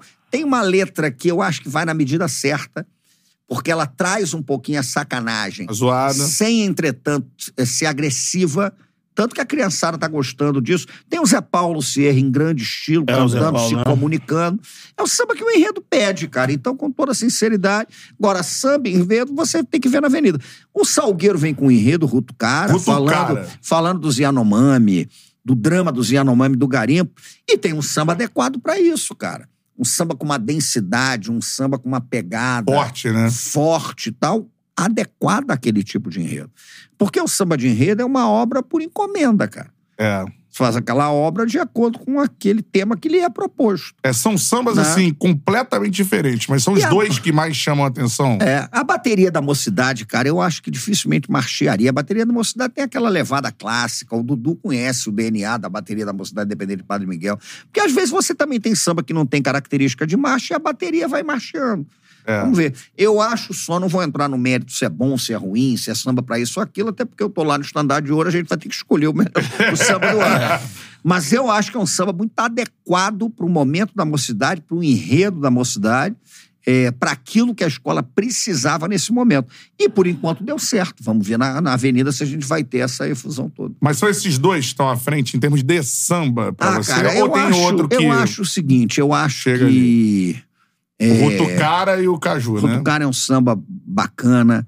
Eu acho que o, a linha que eles escolheram para conduzir a narrativa foi interessante. Rutucara é Pedrinho da Flor, Dudu Nobre, né? é, o Dudu, o Mota, Arlindinho, né? Arlindinho. Eu acho que tem um samba que vai sustentar um destino interessante na Avenida, que é o da Grande Rio. É o samba mais denso, que é um enredo também que pede mais densidade. A Portela vem com um samba mais emotivo. Eu acho que dos últimos três anos esse é o melhor samba da Portela. Então a gente vai ver o que vai acontecer. A Mangueira vem com um samba mangueirense, que a Mangueira tem características peculiares de bateria, que implica na divisão rítmica, no tamanho da frase melódica. É um samba mangueirense, cara. É um samba que a escola comprou ali, né? E com compositores que conhecem o que é fazer samba pra Mangueira. Guilherme, Paulinho Agora, Bandolim, né? Paulinho, Lequinho, Sei. Fionda, Guilherme. Agora, meu irmão, é avenida, cara. Eu já vi sambas. É, eu, tava que- coment- eu tava comentando com vocês antes. Cara, tem sambas que você tem grande expectativa. Na avenida, o, cara, o samba não vai render. Né? E tem sambas que você não dá meia pataca por eles. Você nunca mais vai ouvir, porque não vai ouvir em casa e na Avenida Rende. Eu tava comentando com vocês antes uma coisa curiosa. Eu tava comentando que um dos desfiles mais animados que eu vi na minha vida, na minha vida, na Marquês de Sapucaí, são anos de Sapucaí e tal, foi um samba do Império da Tijuca sobre o grupo Molejo. O Molejão. Molejão. Molejão foi enredo. Molejão foi enredo. Anos no 90, acesso. né? Foi. Cara, quando eu ouvi esse samba, eu falei, isso é inacreditável que alguém vai cantar isso na Sapucaí. é no balança, amor, eu quero é molejão. Aí falava no trecho, a dança da vassoura, eu vou varrer minha tristeza. Não quero saber de ti, ti, ti. Em se a bruxa anda solta hoje na Sapucaí. É no balança, amor, eu quero é molejão. Eu falei, gente, que horror. Cara, o desfile foi sensacional. A avenida quicava Comprou, né? comprou. Aí daqui a pouco surgem subitamente coisas que até hoje não entendi. Júnior e Roberto Dinamite, né? Com destaques num carro do grupo Molejo. Falei, Devem que ser que é ídolos isso? do Anderson É, do Molejo. talvez É seja. um é Flamengo e um é Vasco, né? O Anderson e Cara, o... esse- E o Andrezinho, deve ser É. isso. Eu vi então, eu já vi com o Bango, vi com samba sobre Paracambi. E, porra, Paracambi, com todo respeito a Paracambi de novo. Paracambi já tomei. Paracambi. Já tomei uma cerveja gelada? Não, não. Rapaz, samba enredo, eu vou levar. Eu sou cubango amor, para cambi meu bosque em flor. O coro vai ecoar, o curió vai sorrir de verde e branco na Sapucaí. É, tinha trechos bonitos. A força de uma raça lamenta escravidão. O ciclo do café enriqueceu a região. E tal. Paracambi. Quando você ouve antes, fala: não, Paracambi não vai poder, não tem condição, não vou assistir. O cara sustentou um desfilaço do cubano. É. O samba. Quem levou aquele desfile foi o samba. Porque o samba foi maravilhoso na avenida, cara. E às vezes acontece você vir com uma grande expectativa e acontece alguma coisa e não rola. Então, tem um momento ali, velho. Tem um momento. É, o Explode Coração, por exemplo, era um samba que era criticado antes Não, de ir ninguém, pra avenida, não era irmão. criticado. Não era falado. Ah, não era falar. Ah, ninguém dava nada. Como, como que zomba, ninguém dizia que era o samba do ano, quando a Também Vila não. ganha. Não. E acontece, cara. Às vezes você tem o samba com aquela expectativa que não. É que nem aquela final que tu acha que o jogo vai ser o melhor jogo do planeta, fica aquele 0 a 0 Zero a no Rio. Acontece isso às vezes, cara. E às vezes você não dá nada por um jogo, o negócio é fenomenal. Esse ano tem algum samba afro? Forte. Tem, tem, tem. Viradouro vem com o enredo afro. É. Falando de Oxumaré, né? falando de Dan, do culto G de Marri, dos Voduns. Esse ano é o seguinte, a ordem ali, porque senão eu me perco. Vai abrir Porto da Pedra com Lunário Perpétuo, cultura popular brasileira, que eu acho interessante. Beija-Flor vem em segundo com um samba sobre Maceió e o Raiz Gonguila. O que vai acontecer? O segundo, a segunda desfilar é complicado. Salgueiro com Ruto Cara. A quarta desfilar Grande Rio com Meu Destino é Ser Onça. O mito da criação entre os tupinambás, livro do Beto Mussa e tal. Unidos da Tijuca com enredo sobre Portugal suspeito. Vamos ver o que vai acontecer na Avenida da Marquês de Sapucaí, mas é suspeito. Tem muita gente que, pô, mas fazer Portugal nessa altura do campeonato, meu irmão, pelo amor de Deus, vamos ver. Tô curioso para saber o que, que vai sair dali. É, e vai fechar com Imperatriz, com o testamento da Cigana Esmeralda. Lá da, enfim. Aí vem a Mocidade com o Caju, a Portela, que é afro, né, que é Defeito de Cor, o livro da Ana Maria Gonçalves, o enredo é baseado nesse livro. Aham. Vila Isabel vai reeditar Guibalá, é afro, Viaja ao Tempo da Criação, que é o enredo de 93 da Vila Isabel. É, Mangueira vem com homenagem a Alcione. É, depois vem Tuiuti com o enredo sobre João Cândido e a Revolta da Chibata. Né? E fechando o carnaval, Viradouro com é, o, culto Gesmarri, os voduns do Daomé e não sei o que e tal. Então tem uma pegada afro bacana. Show de bola. Galera participando por aqui, o Caio Oliveira também mandou. Professor, um defeito de cor. Ou meu caju, meu cajueiro? Pergunta aí. Defeito de cor ou meu caju, meu cajueiro? Pra ler, o livro Um Defeito de Cor.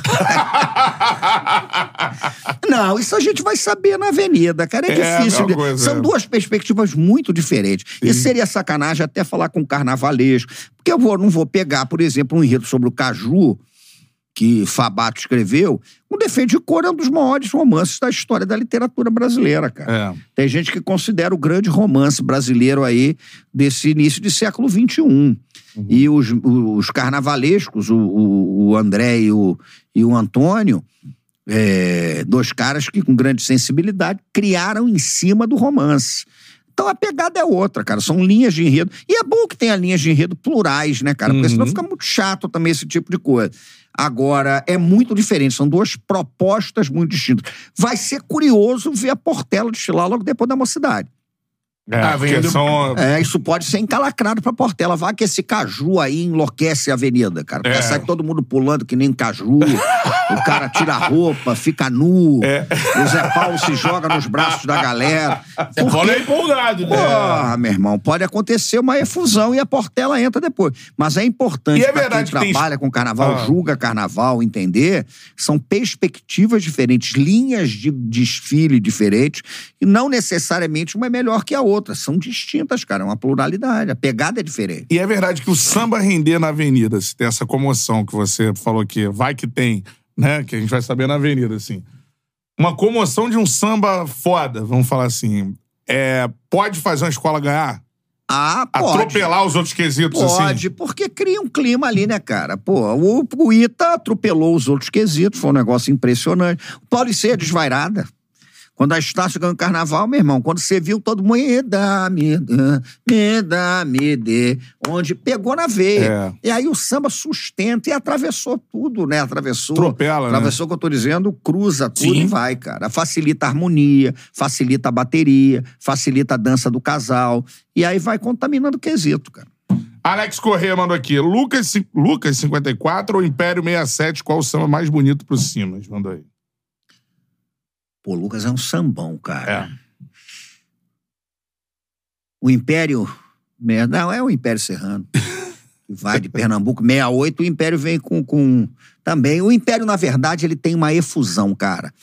O Império aí, ele tá falando de uma época em que o Silas de Oliveira ele teve um, um, um surto criativo que é incomparável na história do samba enredo. Porque ele foi emplacando um atrás do outro de 63, né, 64, 63 por aí até 69, que não teve como, cara. Vem com Glórias e Graças da Bahia, Aquarela Brasileira, Cinco Bailes da História do Rio, né? São Paulo, Chapadão de Glória, é, Pernambuco, Leão do Norte, o Samba do Anacronazi, aí depois com Heróis da Liberdade, não tem como. Acho que é o Império. Império. Aqui, mais superchats. Muita gente manda superchats. Vini Silva mandou. Cantarelli pede pro Simas enviar um abraço pra minha amiga Nath. Gaúcha e já veio em Santa Teresa só pra tirar uma foto com o Simas.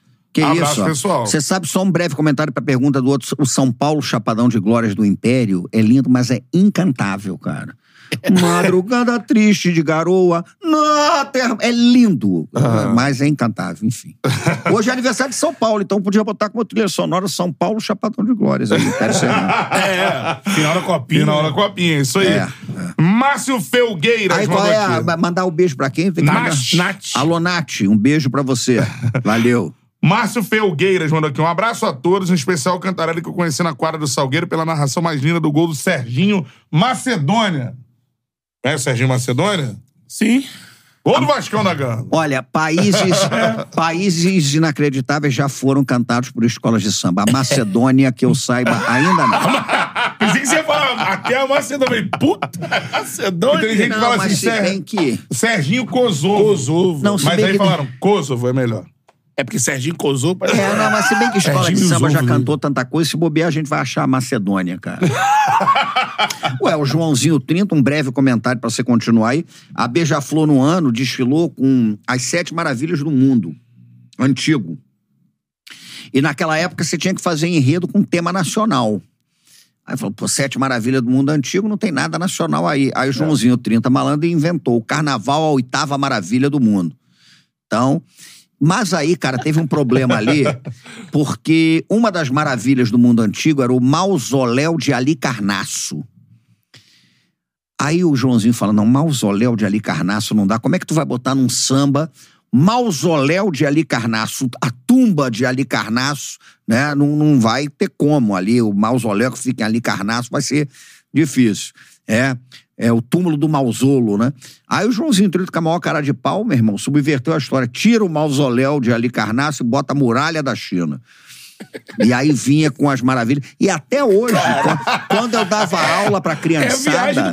Quando eu dava aula pra criançada, eu não dou aula pra criança tão pequenininha hoje. Mas eu cantava isso pra falar das sete maravilhas do mundo, né? Rompendo a aurora, gloriosa ela surge, deslumbrante é a terra, senhora de mistérios tão profundos que os homens enfeitaram com as sete maravilhas desse mundo. Deixa eu ver se tem a Macedônia.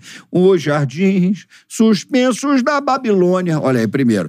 Que o rei construiu com amor e orgulhosa uma rainha ofertou. A muralha de longe fascina. Quem tem olho grande não entra na China. A estátua de Zeus, deus de todo o povo grego, e o templo de Diana, relicário de beleza, o colosso de Rhodes, as pirâmides do Egito, o farol de Alexandria, iluminava até o infinito. Os sete, cara.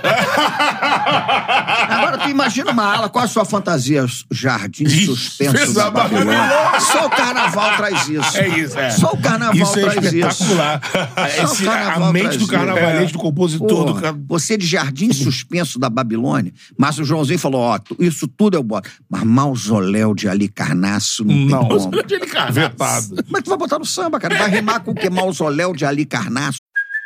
Hey, it's Kaylee Cuoco for Priceline. Ready to go to your happy place for a happy price? Well, why didn't you say so? Just download the Priceline app right now and save up to 60% on hotels. So, whether it's Cousin Kevin's Kazoo concert in Kansas City, go Kevin, or Becky's Bachelorette Bash in Bermuda, you never have to miss a trip ever again. So, download the Priceline app today. Your savings are waiting.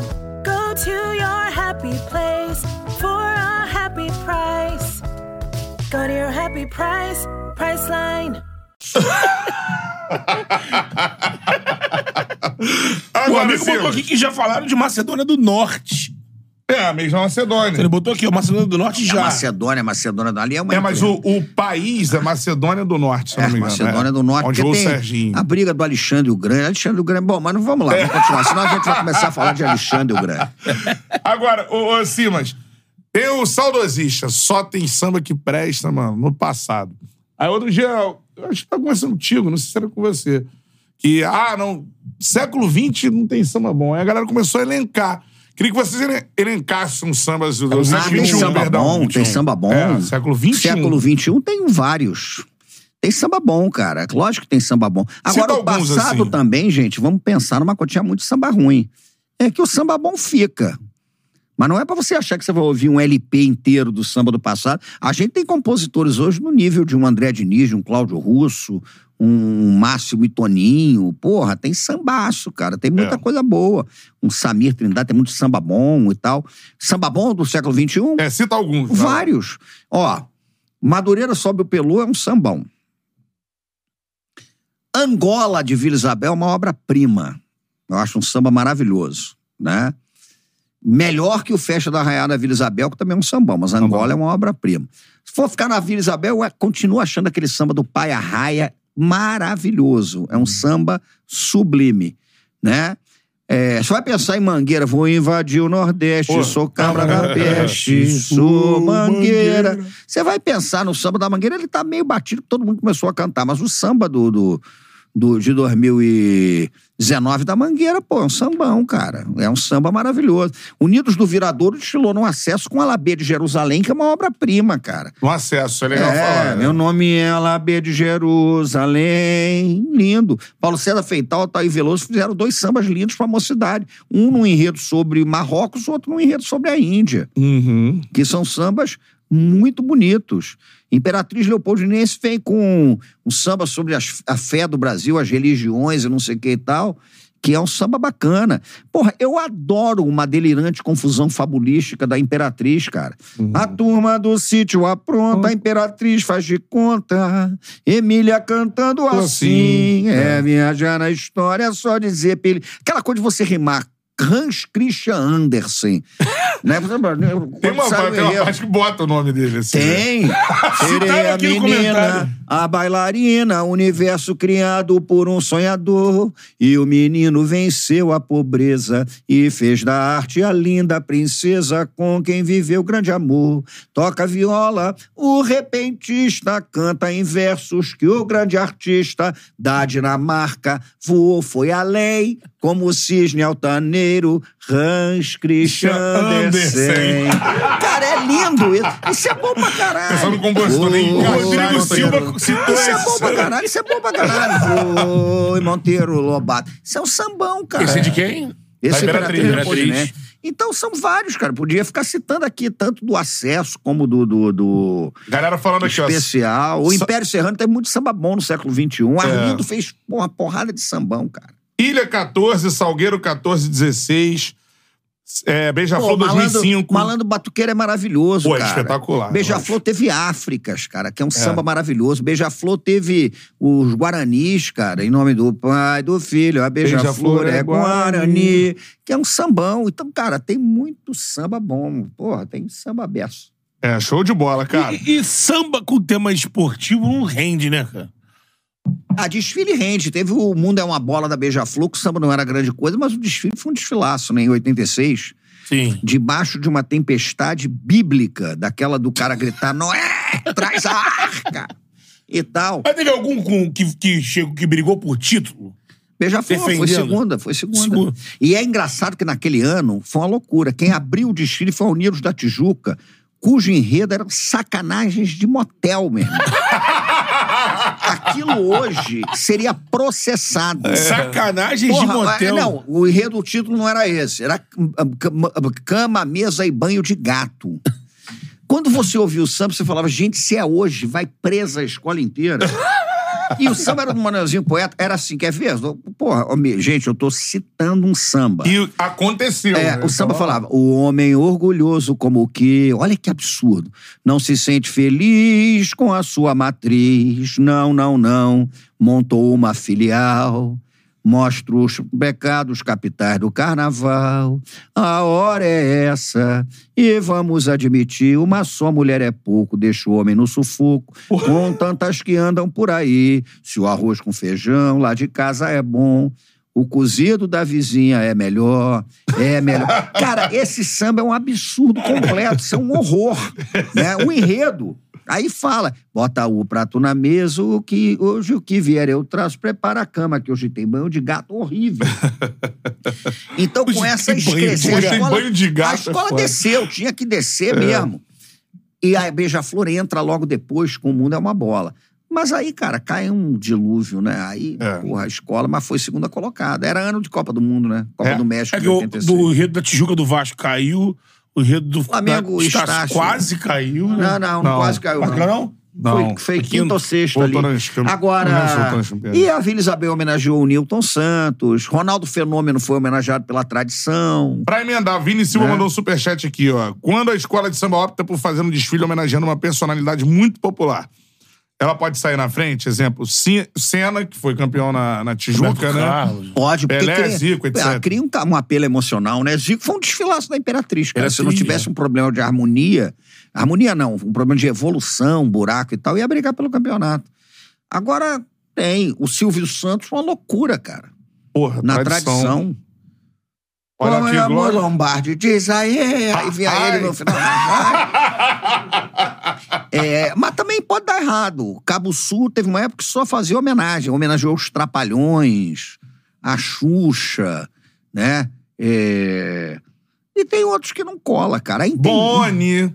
Aqui Tu foi és o astro da foi televisão. Beija-Flor, né? Os piores desfiles que eu já vi a Beija-Flor fazer. Foi o Cara, Boni. que loucura, né? Mas quando você tem uma figura dessa, pode criar um impacto. Agora, é claro que quando é uma figura que tem relação com o samba, é melhor, né, cara? Então, quando você pega uma Alcione, ela tem uma relação com o samba, que é forte tem- com a mangueira. Então, O é, Betânia foi foda. é um é. enredo orgânico. A Alcione é um enredo orgânico da Sim. mangueira. Merece homenagens. É, o Márcio Felgueiras mandou de novo aqui. Sim, ô, Simas, melhor disco das escolas de samba é o de 78. Ele Não, eu, gostar desse. não, eu acho que fica entre 70 e 78 é legal, mas eu acho que fica entre 76 e 83. É meio 7-6. técnica demais essa pergunta. 76 tinha os Sertões, 76 tinha Mar Baiana em Noite É que de aí é o Gala. álbum, né? É, o álbum. 76 tinha é, Lenda das Sereias, Rainhas do Mar. 76 tinha Invenção de Orfeu da Vila Isabel. Pô, 76 tem sambaço, cara. É. Agora, 83 tem Eles Verão Adeus da Unidos da Ponte. Tem Como Era Verde Meu Xingu da Mocidade. Os Imortais da Vila. Eu ficaria entre 76 e 83. Tá Essa certo. daí é pra aquela bolha mesmo, né? a bolha da bolha. Dá pra outra Agora, ô, ô, Simas, falando um pouco A mais. vazia ali. É, você tem é, livros sobre, sobre religiões, é, sobre a mistura das religiões com a sociedade do Rio de Janeiro, Isso. do Brasil tudo mais. E eu fui pra Salvador recentemente, cara. Salvador é um negócio assim que é. Um choque de negritude, né, Cantara? É, Salvador. Porque você chega lá assim, cara, Salvador é, pô. é, no Rio, parece que as religiões afro, na minha visão, tá? Pra você praticar, pra você ter sua fé e tudo mais, às vezes parece meio escondido, fora as escolas de samba. A escola de samba é algo que, que expõe isso de uma forma mais, vamos dizer assim, liberada, né? Salvador não, tá, tá lá. É aquilo, tá lá, É assim. uma identidade. Você acha isso Eu não? acho. Primeiro, porque o candomblé Nagô, ele tem Salvador como uma base. Então, na construção mesmo da identidade da cidade e tal, tem uma base. O Rio de Janeiro é muito forte, mas, cara, o Rio tem um detalhe que a gente não pode é, varrer para debaixo do tapete. Você tem um avanço de algumas designações religiosas de linha cristã pentecostal, neopentecostal, que operam na, na- na- dentro de uma dimensão mesmo de, de intolerância, de racismo religioso. É muito impacto, cara. A gente vive uma realidade no Rio de Janeiro. É muito bonito que tenha muita escola de samba estudando com tema afro, mas a gente vive uma realidade em que terreiros são depedrados É, no Rio, na é. Baixada Fluminense a isso. né? A gente vê uma menina que saiu paramentada de Iaô porque estava em seu res- resguardo, foi apedrejada, né? Mas, e isso valoriza ainda mais esse papel pedagógico que as escolas de samba fazem. O que a Grande Rio fez, trazendo o Exu para a avenida naquele desfile histórico, Espetacular, né? é espetacular, inclusive do ponto de vista da luta contra o racismo religioso, é. cara. Né? E como expôs muita gente, né? Lógico. Que botou pra fora. É, e nós tam- é, a gente vive tempos, cara, horríveis de intolerância, Que é um de sambaço avanço, também. sambaço, Sambaço. avanço. Então eu acho que tem essa questão no Rio de Janeiro mesmo, cara. Tem é, a gente tá vivendo sob iminência de ataque, cara. Você tem comunidades aí, você tem fenômeno de traficante de Cristo, essa coisa toda. É, então, Cara, exatamente. expulsa a casa de culto, ataca a Umbanda, ataca o candomblé. É, então acontece efetivamente isso. É, em Salvador você tem imagens, né? Você pega o É, tipo do mas Tororó. ainda assim, Salvador também é complicado. Salvador vive uma polêmica ligada à turma do Acarajé, que um pessoal queria substituir para Bolinho de Jesus. É, o então, negócio é tenso. Isso que eu ia falar, Você eu tem- estive em Salvador em 2006. É, você tem um E em avanço- 2006, conversando com o pessoal que eu estava na casa, eu fui repreendido pelo dono da casa quando fui falar, acho que não estava falando abertamente. Eu confundi uma imagem, achando que era manjar. Não é manjar, não, isso aqui. E ela era evangélica. É, o fundamentalismo é brabo. lá. E no Rio a gente tem isso, cara. A gente tá sob ataque, né? é, do fundamentalismo religioso. Porque as religiões de matriz africana, vamos lá, pelo racismo, pelo preconceito, pelo racismo, pela escravidão, estão re- sempre estiveram ocupadas em seus espaços na periferia, nas comunidades, na favela. Um fenômeno que acontece recente de invasão Lógico. e de crescimento das, das religiões cristãs, Então, traficante que expulsou todo mundo. Nesses tudo- locais. Tudo quanto era terreiro do complexo ali do Dendê, na Ilha do Governador. Pô. Então é brabo. É. Agora, falando sobre isso, é, você falou sobre a- a- o papel que as escolas de samba têm nessa situação.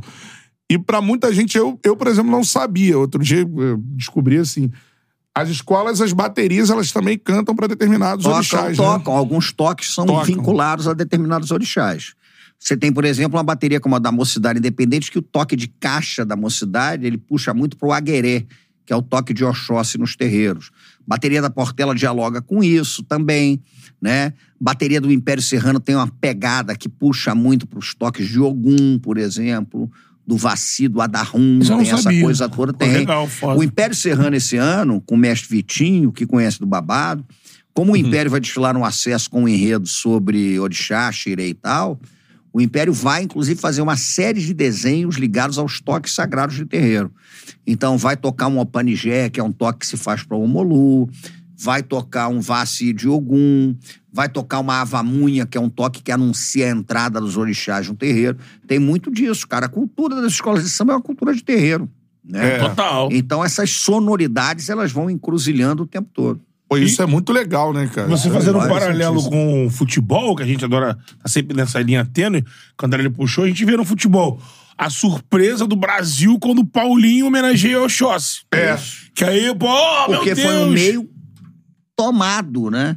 Por um evangelismo. E não tem nada. O cara pode ser. Cada o que um ele tem a quiser, sua, sim. Mas um evangelismo que opera na desqualificação do outro. É, a gente teve uma- um papo muito legal com o Gabriel, né? Gubela, Sim. que é filho do, do Vladimir, né? É, é. Gabriel O Vladimir ligado a Umbanda em São Paulo. Muito maneiro que ele falou aqui com a gente, assim. É, o Gabriel é um. No meio do também. futebol, é. É.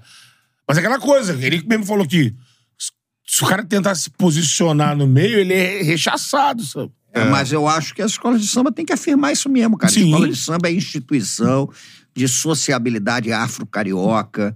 O protagonismo tem que ser mesmo um protagonismo afro-carioca, tem que ter um protagonismo ligado à presença dos intelectuais negros, cada vez mais a diversidade expressa nos criadores do carnaval, carnavalesco, carnavalesco, tem que ter tudo isso, cara. Eu queria trazer um papo aqui pro, com o Simas, que eu tenho nessa, viajado nessa, nessa, nesse negócio há um tempo.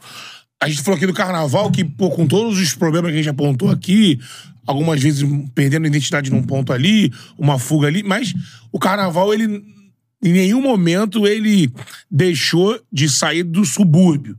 O subúrbio tá, fo É, tá você tem forte. sociabilidade Tá ali do carnaval. sempre forte. isso. Agora, por exemplo, o futebol, ele. Você, você que é um especialista nisso, futebol, ele. Quando o Rio era. O futebol do Rio era glamouroso, era foda.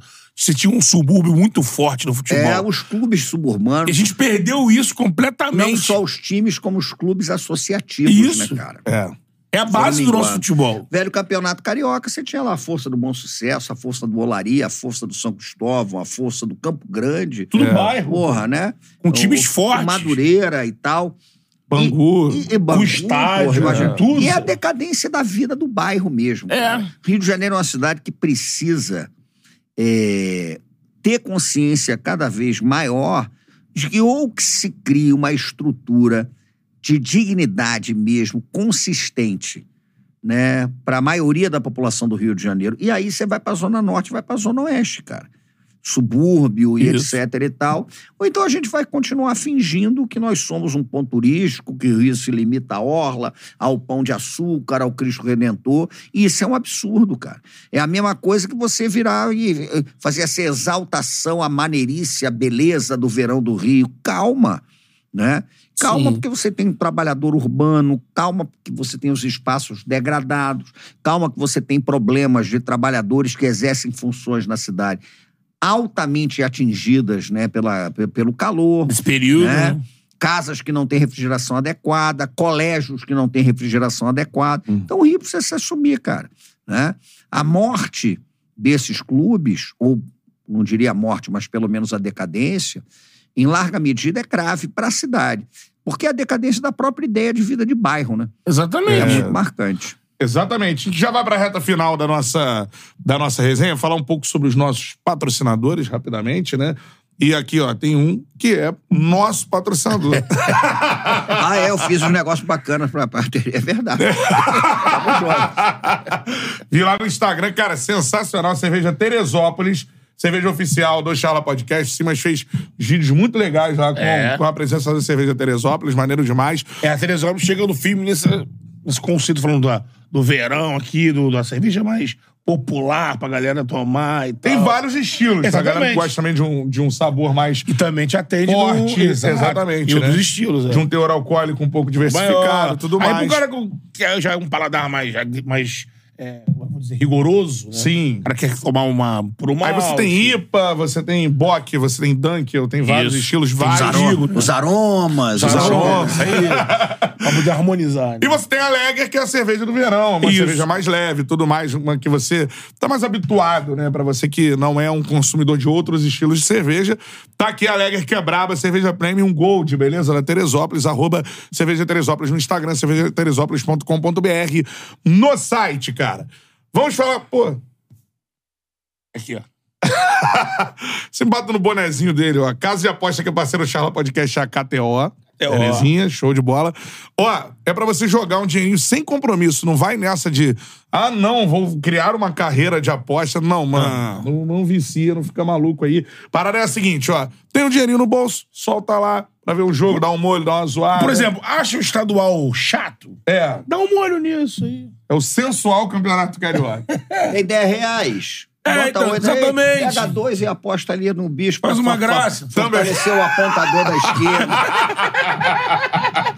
Ontem mesmo, eu falei É. aqui brincando assim: ó, imagina que o Boa Vista tá pagando bem no Botafogo. É, gol do Tá Shell, pag- bom tá zagueiro pagando mais de Sheldon. sete. Sheldon, bom zagueiro. Sheldon. Seguinte, ó, QR Vulgo Code tá aí na Farinha. tela. Aponta o celular pro QR Code, parceiro do Betão. Conheço ele de pequenininho. Então. Era gandula na pelada do recreio.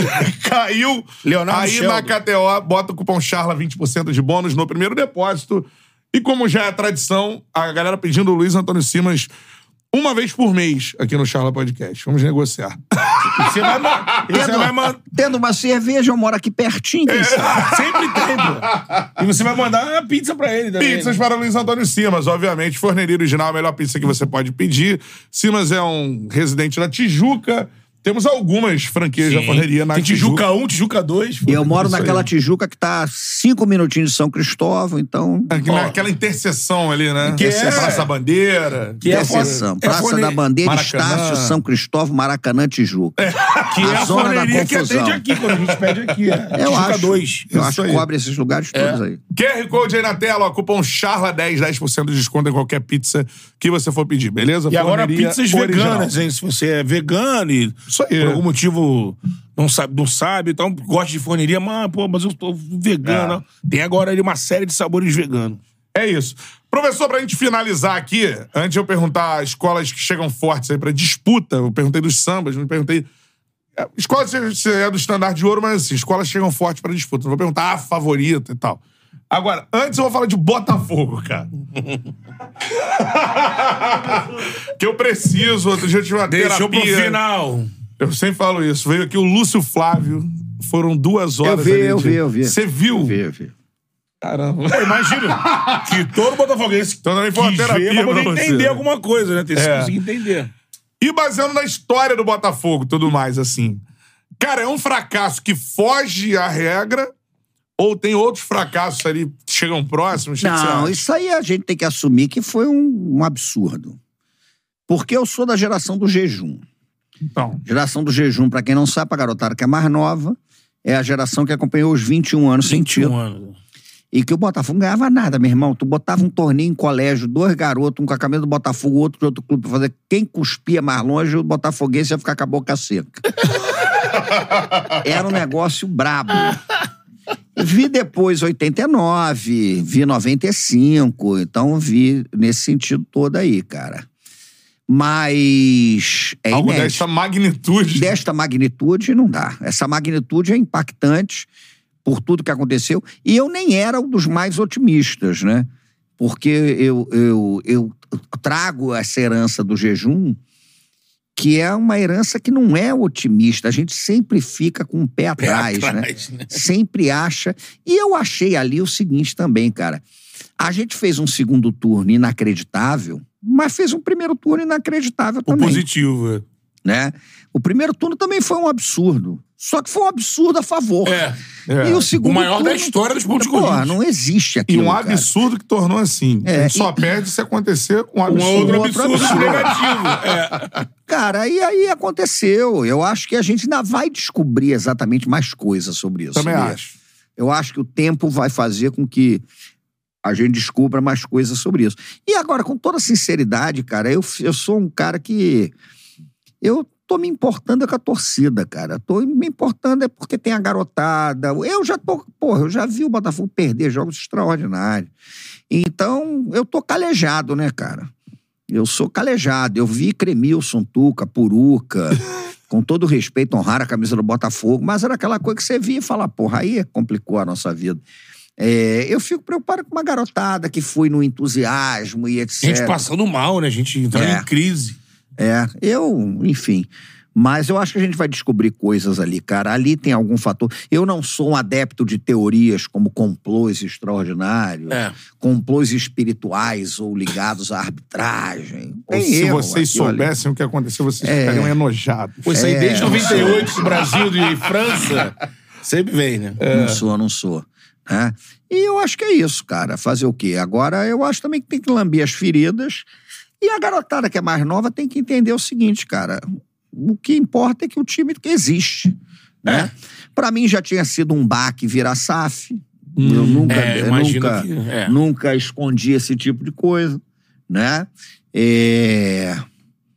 é brabo. Vamos ver se pelo menos o Botafogo deixa a gente um pouco em paz esse ano. Porque você Em paz. assumir a incompetência, né? De, de, de- É. de gerir o seu negócio. É, é um horror, mas enfim, vamos ver o que acontece.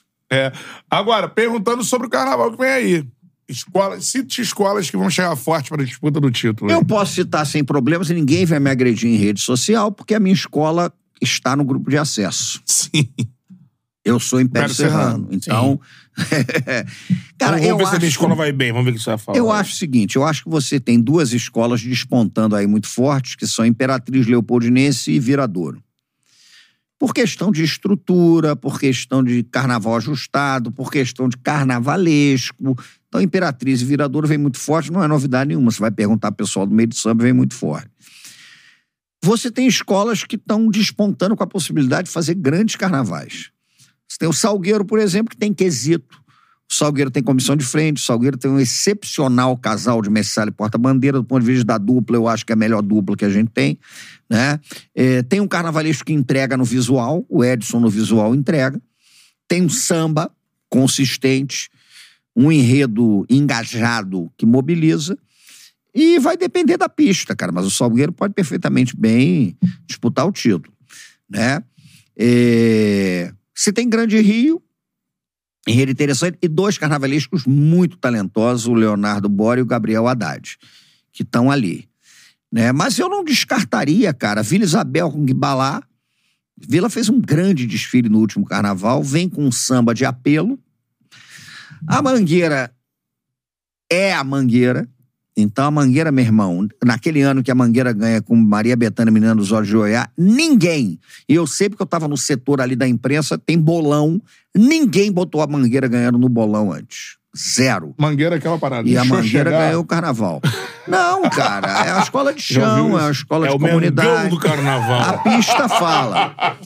Eu tenho uma. Então eu botaria Imperatriz Viradouro, mas essas escolas, né? é, brigando. Uhum. Eu tenho uma expectativa boa a respeito da Portela, porque a Portela precisa se recuperar.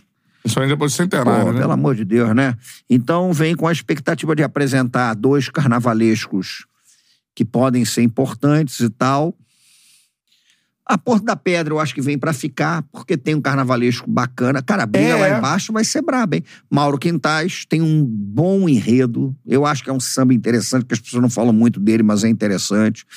Então eu ficaria de olho.